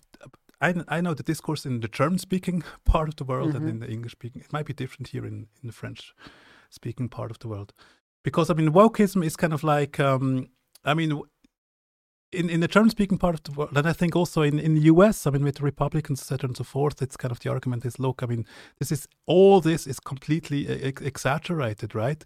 So we have now, I mean, radicalized uh, students on university campuses and anti racial activists on the streets who are trying to police uh, our speech and to trying to take our, away our liberties of freedom of expression. We're not allowed to talk Mm. uh, anymore the way we used to talk. And it's com- completely exaggerated. And this is a real threat to open society and democracy. I mean, that's the way I you perceive perceive the, the I mean, the term wokeism, Oh yeah, how okay, it is okay. used by Oh okay. right conservative uh, uh, uh, Yeah. uh, Oh okay. Yeah. I see. actors. I, I don't perceive wokeism as a as a threat. In the Mm, opposite, I mm. perceive wokeism as try to wake up because Yeah, we're mhm. fucking up. So it's more like that. yeah. So yeah. I, I I see that as a good Mm. thing to start with. People Mhm. like rethinking Mhm. concept and Mhm. um. So uh, yeah, you may be right. It may be used by the the left wing, but Mhm. I, I, I, to me, it's not negative to start with. Ah, okay. What we do with it, Yes. that's my question. I think we're talking. We It- have now a seems reaction. to me to be a bit yes. superficial. Yeah, yeah. in the discourse, but I'm very ignorant, so um, I was Yeah. just try, Well, I think- I mean, that. I mean, uh, some of the there. discussions that we're having here also in Switzerland, I mean, in the German speaking part of Switzerland, more maybe than in here in the Romandie, I don't know. I mean, there is a lot of critique then about, on, let's say, symbols, right? Uh, I mean, so called symbolic racism. So in, in, in, in German speaking, I've, I've just co authored with a colleague a report uh, for the city of Zurich. And the report is on the, what in German is, is the word, um, I'm going to pronounce it in German, it's called the Moor. So the Moor is a term a term that is used uh, a racist term to, is used to to to designate uh, people of African descent. And one of the problems in, in Zurich and also other in other Swiss cities and throughout Europe is that we have a lot of these symbols in the so in the old town of Zurich. So in Zurich there are uh, several houses that kind of have like images or that show depict um, uh, I mean, supposedly there are European fantasies, but I think that they try to depict African people in clearly racist uh, Oh, ways. Would and that be like the word, the N word? in- Yeah, so it's kind of like it's it's in close relation to the N word. Uh, so anyway, uh, of course, anti-racist uh, groups rightly have been critiquing. I mean, this is just one example, but they've also critiquing other things like you know the, the Rhodes statue in, in, in the UK and, Mm, and, mhm. and, then, and also mm, the, the names of roads uh, carrying the names of former you know imperialists and, and slave owners, etc. and so forth. owners, yes, yes, so. mhm. And I think they uh, ask for. uh, We need to, you know, we, we need we need to change this. I mean, th- their argument is say, look, the public space that we share, that we live in, still, yeah, carries in so many ways symbols, uh, and celebrates, oftentimes celebrates kind of people like Rhodes, who you know were extreme racists, for example, uh, that carry symbols from the colonial period. Also, children's books kind of tell stories from the colonial period. And uh, I mean, in, in the German-speaking part of Europe, we just a carnival, Fastnacht. So a lot of costumes. Uh, kids, you know, or also grown-ups dressing up as so-called Red Indians or dressing up, you know, with trying to as Africa as Africans, etc., and so forth. So a lot of these um, anti-racist movements, uh, yeah, are, are I, I think rightly uh, criticizing this. I think so too. So, and this then is caused, and and and then we I think we have this right conservative reaction to this. So this then uh, is often then called wokeism Mm, in in okay. um, in for example in. I mean, in Zurich, it's the NZZ, for example, who kind of is one of the outlets that kind of and tries to push forward this argument. Look, this is all harmless. It's totally exaggerated. From a historian, as a historian, then of course I'm often asked, well, what do you think? Because you're a colonial historian and you're a historian of of, of racism. So I would then also say, um, well, look, I mean, you need to really listen very, very carefully uh, to this critique. I mean, none of these anti-racist activists ever said, look, the only problem with racism that we have are these statues or these street names or these children's books. But given the legacy or what they then call rightly call structural racism is we have also the problem of a extreme and particularly in Switzerland underrepresentation of let's say uh, people of color black people or you know people of indigenous descent in the regular power structures. So we have we don't have many people sitting in parliament or nobody. We don't have any people sitting in cantonal governments or in city councils or in leading positions in, in the administration. So what do you expect us to do? I mean, if we if we were if we would sit in parliament or in, in the city council, of course, then we would have the means to to change also stuff To that is uh, troubling. heard, yeah, yeah. for Mm. example, we have an also huge problem in Europe, but also in Switzerland um, with so-called racial profiling. But it, Yep. because we don't, Police we are not in the as well. positions to to influence these decisions. Of course, what what we need to do, our strategy, and it's not a new strategy, but it's always a strategy of minorities, is to appeal to the public space. So then to seek a conversation through talking about public symbols to get a conversation going but it's not of course not the end of the fight or the struggle against racism is getting rid of these statues or taking some of this racist imagery out of, no, uh, of out of children's book. This is the beginning then. In order to kind of raise awareness if then there is an awareness ah, okay we have this legacy also in our culture and in the language that we use of these of, of this racism Mm. if we kind of can start talking about this in the public discourse, people take us seriously, then we have a certain kind of foundation, the precondition to think then, okay, so if we agree on this now, how can we then re examine some of the practices and structures in our governments, uh, in our multinational companies to make sure that then this kind of culture which is then translated into practices and into structures in institutions can change. Yeah. I mean that, that's that's the that's the, basically the, the- way the I goal. see it. Yeah. Mhm. Okay, so step by step, that could explain uh, my Mm-hmm. misunderstanding because, th- and I, I agree eh, with the Vulcans. Mhm, I would say, mhm. yeah, we need to re-question and, and we need to change the uh, structure of power. But then, if you go to today's problematic, which come from the history you you were describing, what I see is the West hatred towards the rest of the Mhm. world, Ah, and, and mhm. and that's we see how Mhm. Russophobia, for instance, uh, also the Chinese are depicted as you know it's very racist uh, against Chinese, and I don't see the same people who advocate for wokeism. I think it's positive. Advocating for for Mhm. that Mhm. or against that, Against what? Against anti-Chinese Yeah. stereotyping, for or example. Rush uh, or Russian, for instance. Yeah, yeah. anti-Russian stereotyping. Yeah. Ah, okay. for instance. Yeah. I don't uh, like the the anti-war movement in USA is non-existent. It does not Yeah. exist. Like Yeah. if we look like the Vietnam, Ah, War, okay. Yeah. you had uh, Yeah. like a movement that Okay. were re- resisting Okay. the war and Yeah. the racism towards the Yeah. Vietnamese. Yeah. You don't you don't Yeah. see that towards the Uh, Russian. okay, yeah, but now, now we're really getting into political territory, if I stand you correctly. I mean, that's, I mean, we're talking, yeah. I mean, we have this discussion also here in Switzerland. I mean, uh, there was, just read an interesting article this morning about Al- Alain Berset, yeah, because he also, I think, he made a similar argument that you're trying to make, a kind of um, regretting that there is like this, uh, I think the word he used in German was Kriegslust. I mean, there's like people. Um, I- my, my argument here is that to me it feels like either you completely fighting the racist Mhm. ideology Mhm. imperialist Mhm. ideology Mhm. or you are using it for your own interest Yeah. and therefore you don't change the thing Yeah.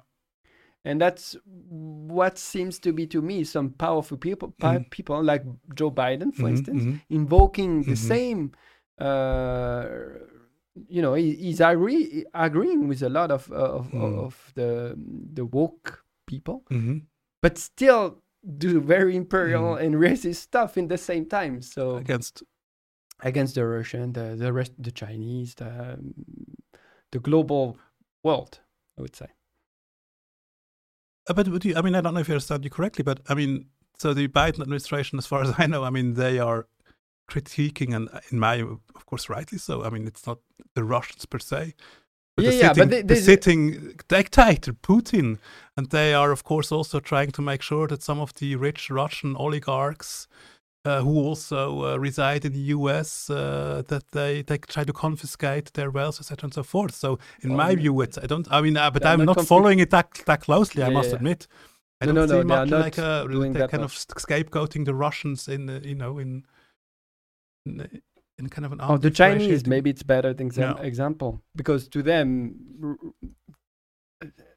USA has no interest in Ukraine or Mhm. Russia. Mhm. That's for sure. But Mhm. i- indeed, we enter political uh, discussion. So The Chinese example is an interesting example because um, I mean, you, you- I mean, they are y- threatening Chinese every day. Yeah, I mean, you're right. There's a long history, of course, of uh, racism towards uh, towards the Chinese, and also then maybe, I mean, to some extent, also Russians. I mean, Orientalism and the whole East for the Yeah. for Western Europe is always Mm. problematic. They're always never really clear are they Europeans or not. You know. Yeah.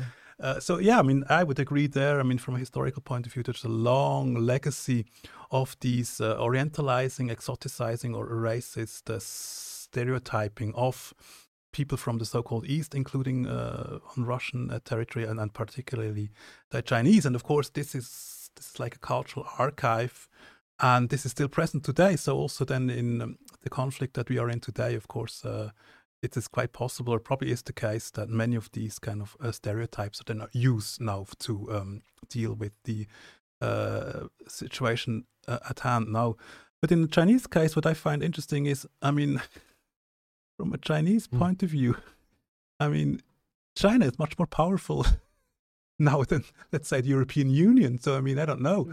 I mean, in a way, it's kind of almost laughable. I mean, if if, if there are if there is European racism towards Chinese, it's almost ridiculous because I mean, it's Europe that, that doesn't realize that. I mean, that the, the you know the balance of power has has completely uh, shifted. It's Yeah. nowadays the Chinese who kind of uh, have not only the economic and political means, but also the cultural means to kind of actually influence the way in which China is depicted uh, here also in Europe and the US. I mean, some time ago there's a, this very interesting article in, in the New York Times that kind of really uh, explained how fina- Chinese financial power and the given the the enormity of the Chinese market, Mm-hmm.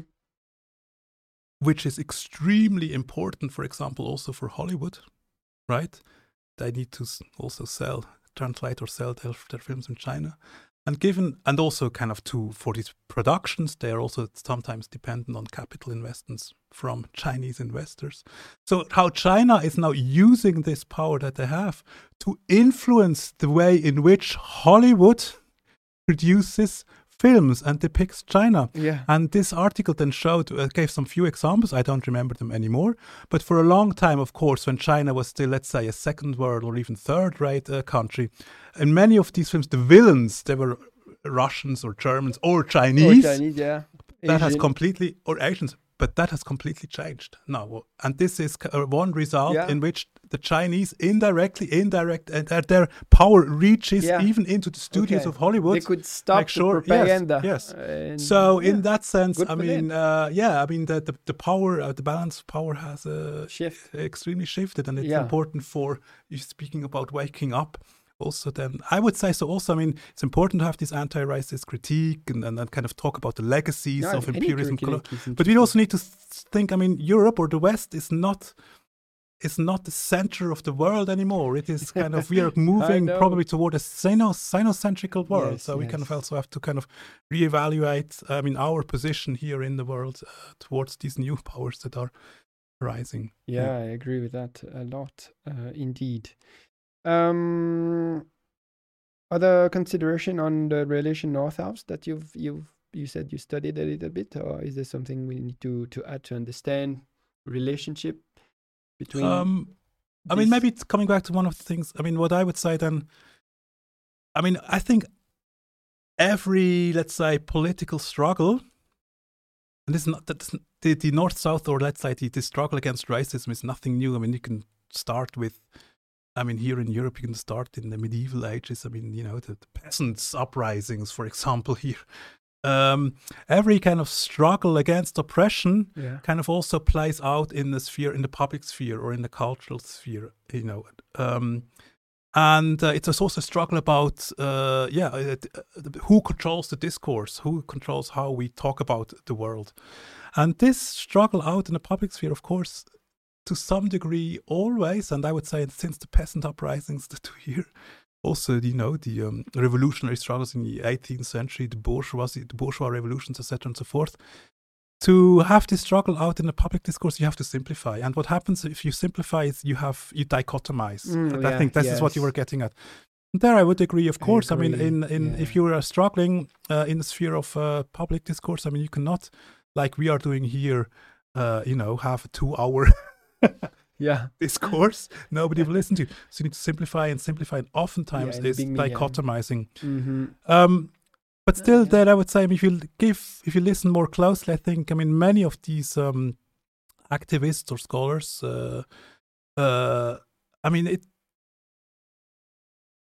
It's not that dichotomous because I think, I mean, in my observation, but your observation might be different. We have seen many kind of movements in the uh, last few years. So we have seen the women's movement. I mean, huge protest demonstrations. You know, tens of thousands or more women on the street here uh, fighting against uh, patriarchy, sexism, etc., and so forth. Of course, the Black Lives Matter movement, but you also have the, the you know, the climate change youth movement, etc., and so forth. But and if you observe these, these, these, these people, um, these, these activists, I mean, if you listen to them carefully, I mean, I think they're often perceived in kind of like a dichotomous wise. It's us uh, versus you. yeah. But I think if you listen more closely, I mean, they are looking about yeah they are very very well aware i mean that the, the kind of the te- technical concept that they use, it's also po- become part of the public discourse now is intersectionality Yeah, so how race class and gender and Yeah. these other kind of uh, categories intersect so i do think that many of these activists they are uh, actually thinking in nuanced and really differentiated ways So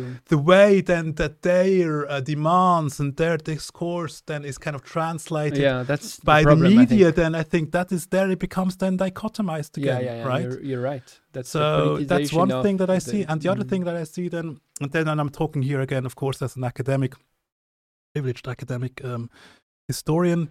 I mean, given, and this kind of maybe comes back into the beginning of our conversation, given this long legacy also of uh, academic history writing, kind of which was n- extremely nationalist and Eurocentric, I mean, we have kind of our our uh, our knowledge about our global common history is, is still very very uh, limited right?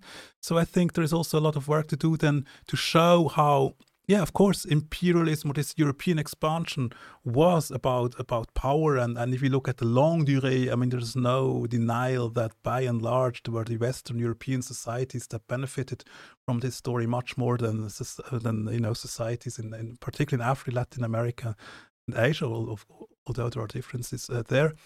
But it's important to understand. I mean, these were systems then, and that kind of then we have to really look at okay there are like then different kind of actor categories on all sides on european sides and on the non-european sides. So of course you have a history of clearly oppression and and and and, uh, and, and victims so to speak. But then also within europe i mean if you just make may make one example i did this research on mercenaries mm-hmm. from switzerland. I mean of course these mercenaries they were tools of empire. So they committed atrocities and violence. But at the same time, many of them were also victims themselves because they came from the impoverished parts of these societies here in Switzerland or in Germany and elsewhere. Uh, didn't have many opportunities, and one opportunity for them was to enlist in the Dutch colonial army or in the French uh, Foreign Legion. And uh, for a long time, until the second half of the 19th uh, century, I mean, many of them died when these tropical war zones not not even on the battlefield but just from from the diseases right mm. or even in battle then they died or got wounded so they were kind of like used they were the instruments so they were not the ones who benefited mostly yeah, from like this never in war no, the exactly never and of course never, all of those never. people they had mothers sisters some of them also had wives here or sure. kids mm. so then if you look at the, this perspective okay what does it mean for um, impoverished family yeah. from the rural parts of the, of, of, the Jura. Then their their main breadwinner, he kind of you know struggles, so he decides to go to the French Foreign Legion, hoping that there he might uh, make a small fortune, come back. But in fact, he then dies, which and and and his family is then left here and then totally impoverished. So in what way does this family in the Jura? then benefit Absolutely. from this uh, French, uh, let's say, colonial expansion in Algeria. so then it becomes complicated, right? Mm-hmm. And I think this is kind of work that yeah for such a long time academic historians have completely neglected yeah. so this is something that needs to be done to show how then it is a connected history there is a clear hierarchy and violence, but we need to kind of then tell stories which can kind of show mm. how different people on different part of this relationship kind of participated, sometimes also benefited, but oftentimes also became victims mm. of this relation, relation, relational history. Thank you for that nuanced. Um, how do you get to inform yourself? That's a question that we ask all the guests here, mm-hmm. um, because most of the guests who come here clearly have thoughts and worked on mm-hmm. on stuff but how how does information gets to you how do you harvest yourself mm-hmm. information what source are for you interesting and rich maybe other th- that you would avoid what kind of information are you talking about? Like like like uh, do you read newspaper? Do you look at studies? Do you go research yourself? Do you hear people? Do you use uh, social network? Yeah, yeah. Uh, what, all what of it all media of it. do you well, use to get uh, all of all of it. Well I mean, of course all of it but of course then there is a, a but.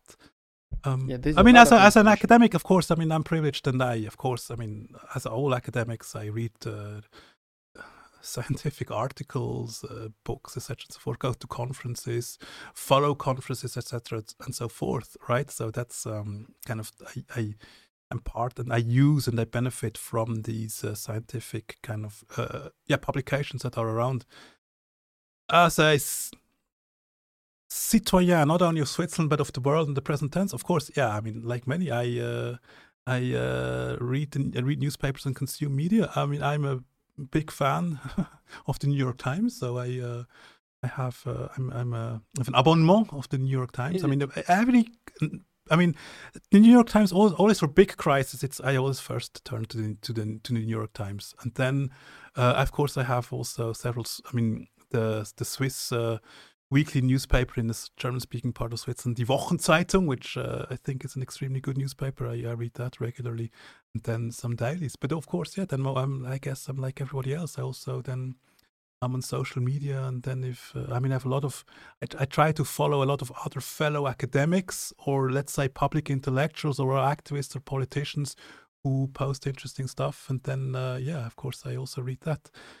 Um, which of course then um, but of course this is then also i mean as always it is it is biased and i'm speaking maybe here also then as a, a swiss german uh, who has recently started to work here in uh, in lausanne uh, which really made me aware of uh, yeah what we call the Röstigraben in Switzerland. So I must also admit, I mean, I try to read uh, more Le Temps, try to really Uh-huh. uh, Le listen Courrier. to Le, Le Courrier or listen to shows on RTS, etc., and so forth. But um, yeah, I, uh, I did, this made me then realize, of course, the way that I consume media is also structured Yeah. uh, through uh, yeah i mean it is a perspective uh, anglophone perspective from the so-called global north i mean we talk about the new york times and uh, yeah german kind of uh, structured perspective you have been a journalist, freelance journalist yourself for a Mhm. while.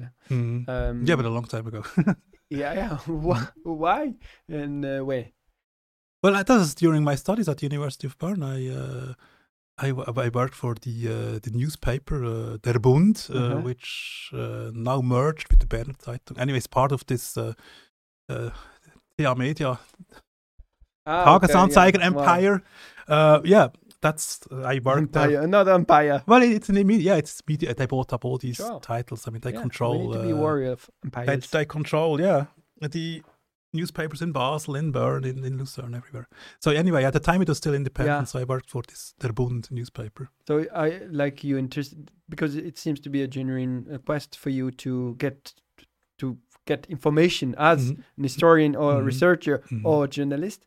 What drives you to do what you do? That's also a question Mhm. that we ask all Mhm. the guests. and It's Mhm. not specific to you. Mhm. what What's the the source of motivation or the Mhm. values behind? I think um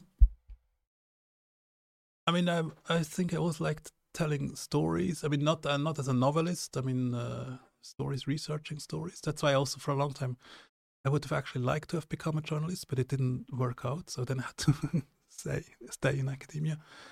But I think the larger, the deeper reason, which is something uh, that only I became aware of recently. I mean, my family history is, of course, also a transatlantic history. So, I mean, one part of my family is uh, deep roots here in Switzerland. Another part of my family is is from Peru, right? So, um, but for a long time, yeah, because we were talking about this, the way in which uh, history is taught not only in schools but at university. For a long time, it is re- it is, it is very, very Eurocentric or even Swiss centric. So, but I couldn't articulate this for a long time. But I had a sense. I mean, something it's missing. It's I always felt. I mean, on one hand, I fe- it interested me, but on the other hand, I always felt a little bit how to, how, to say not at ease or I that that's not I don't really fully belong here. And it's only then through uh, getting to know other people at university who had like similar kind of biographies as I have, also kind of transnational or also I mean families from you know family histories uh, outside of Europe. Um, and and then there's also this huge paradigm shift that then took place in academia with post-colonial studies and all this stuff that I became aware. Oh, okay, yes. I mean, there is the one of the reasons that not only I, but a lot of many of us kind of feel ill at ease in this uh, the way in which uh, we in Switzerland talk about our history, but also about our present position in the world. Um, yeah, it's extremely one-sided, and so then me, and I'm not the only one, but then I think this is one of the sources of my motivation is to kind of well, okay, there's there is more to Swiss history. There's like another side, or maybe the Always largest does it maybe uh, we've now we've since I mean we've only been taught maybe twenty percent of Swiss history because eighty percent of Swiss history took place elsewhere. So uh, this is then a huge motivation to research kind of um, this uh, unknown or uh, this part of history which is unknown to us in Switzerland. Mm. I also always uh, open uh, a space for Mhm. maybe other pa- passions or uh, topics that um, the guests Mhm. can um, profit from. Mhm. Like we've discussed, of obviously your field of expertise, uh, Mhm. which is your research and, and Mhm. your work. But are there other subjects you may wish to sh- to go into and share? Um, no, I'm afraid I'm a pretty regular, boring. Uh, I mean, being a historian is not a profession; it's a way of life. So I think. Yeah, that's what. But I mean, yeah. interesting. it's- yeah. But I mean, it's uh, but it kind of also enhances life. I mean, it's so I mean, no, I do. I'm passionate. I don't know if it's a passion, but I. I mean, my wife and I, my wife, incidentally, who is a historian also. okay. Uh, and of course, we, we love traveling and we love, uh, I mean, we love going for hikes. We love traveling a lot. But of course, there also, I mean, we don't, it's, you know, it's not like a switch. We remain historians. So through Okay. traveling, Oh, through also walking, going to other places, then is also then discovering new histories, but also discovering then other perspectives. I mean, as I Mm. mentioned, I just came back from a long travel in Peru and in, Brazil, and this Yeah. was fascinating. Although I'm not a specialist on uh, these regions, but it's just um, yeah something that I really missed during COVID when you couldn't travel is kind of decentering myself. I'm sorry, my answer is probably no, it's uh, fine. very academic again, but yeah, no, it is also, but it involves. it has also not it's not only it. an intellectual. It has being there, you know, experience, for example, tropical humidity, and then Yeah. getting another understanding how it must have been for you know colonists and all the you know stuff like that. Sure. But also, you know, it is it's, it's essential aspect. I mean, particularly in Brazil, the food, yeah. the music. uh, I mean, it's just before carnival, the role of salsa. I mean, and the, the drum beats.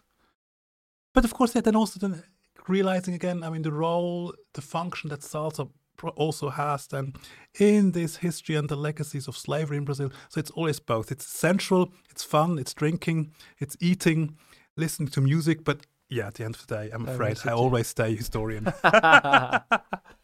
I was wondering because I get to know you existed through um, um, there was a conference you gave uh, for Solidarité, hmm which is um, um, a far left. I don't know, radical left, far left. I Mhm. don't care. I don't really like in anyway the uh, Mhm. etiquette or the Mhm. ideology. I'm, I'm some Mhm. pathetic. Obviously, I'm more radical left, I would say. But um, does the work of historians has an impact of your political perspective? Well, do you think? Well, it's both. I mean, I think, I mean, history, the work of historian is always political. I mean, I think, uh, I mean, sort of in older kind of uh, philosophies of science, there was this idea of objectivity, and the scientist or the Yeah. historian has to be objective, has to be above everything. Like As God. if it's possible. like God, yes. And I think, unfortunately, I mean, still many colleagues have these kind of ideas. But now I think, I mean, the newer epistemologies, which I am, um, course, part of, uh, introduced mainly, one must say, it's very important to always mention this again, by um, f- feminist uh, scholars, feminist theories, post-colonial, etc., and so forth. It's about positionality. So you are kind of also as a historian, you have a certain position in a space which is structured uh, through through power and uh, inequalities. So in that sense, even if you if you are aware or not aware, the way in which the questions that you ask as a scientist or as historians to the Yeah. past, and then the stories that you re- that that you tell resulting from these questions can never be objective stories. They always privilege a certain kind of perspective, a perspective that is situated in a space of unequally distributed power.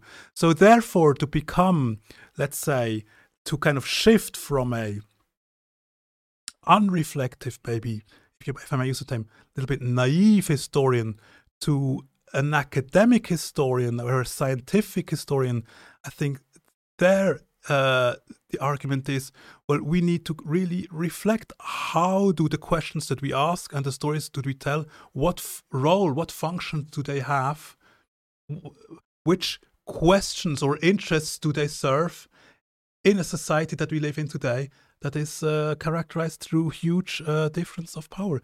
And therefore i would say yes definitely i am a, prob- a critical historian. I mean i see the the role of the historian should be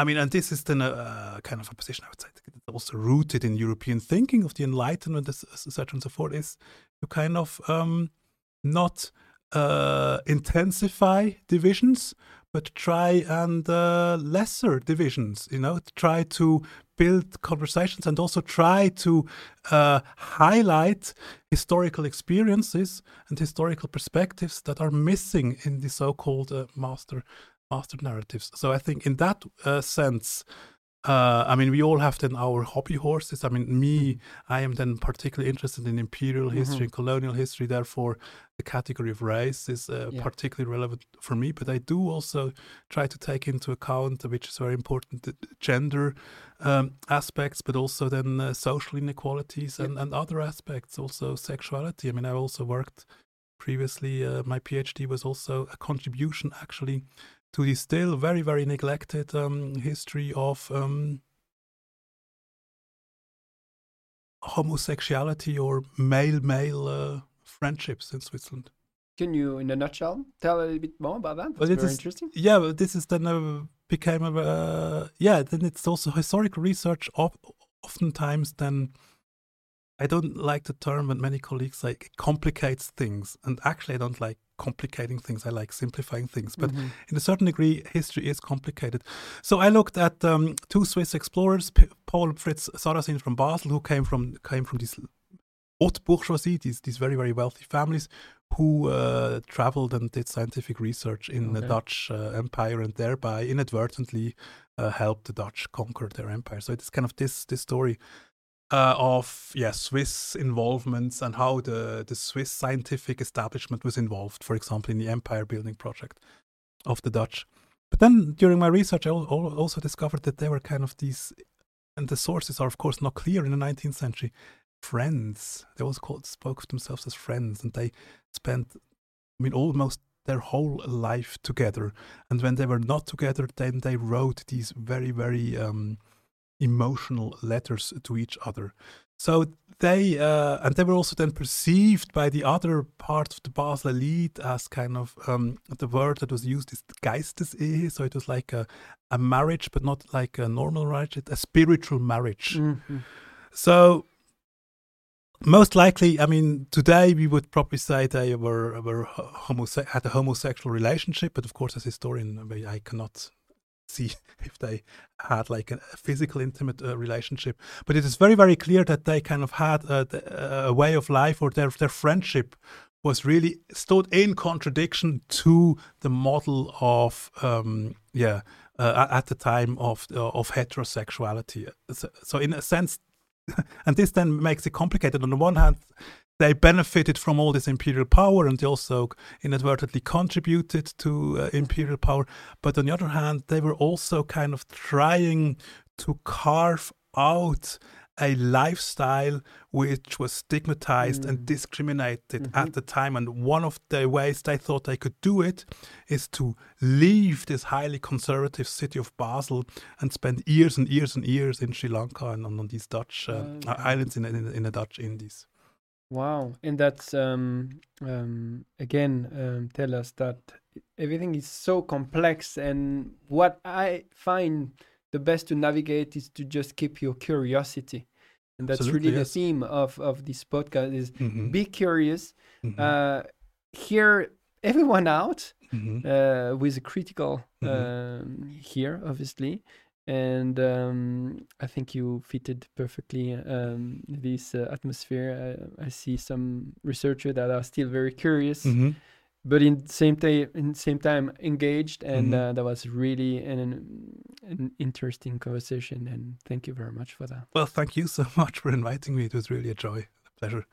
And to everyone who is listening, thank you very much. You can support us uh, with the little um, uh, what, how do you call Thumb that? up. thumbs, thumbs ups, or comments, or Schär uh, sharing the video. That will help a lot.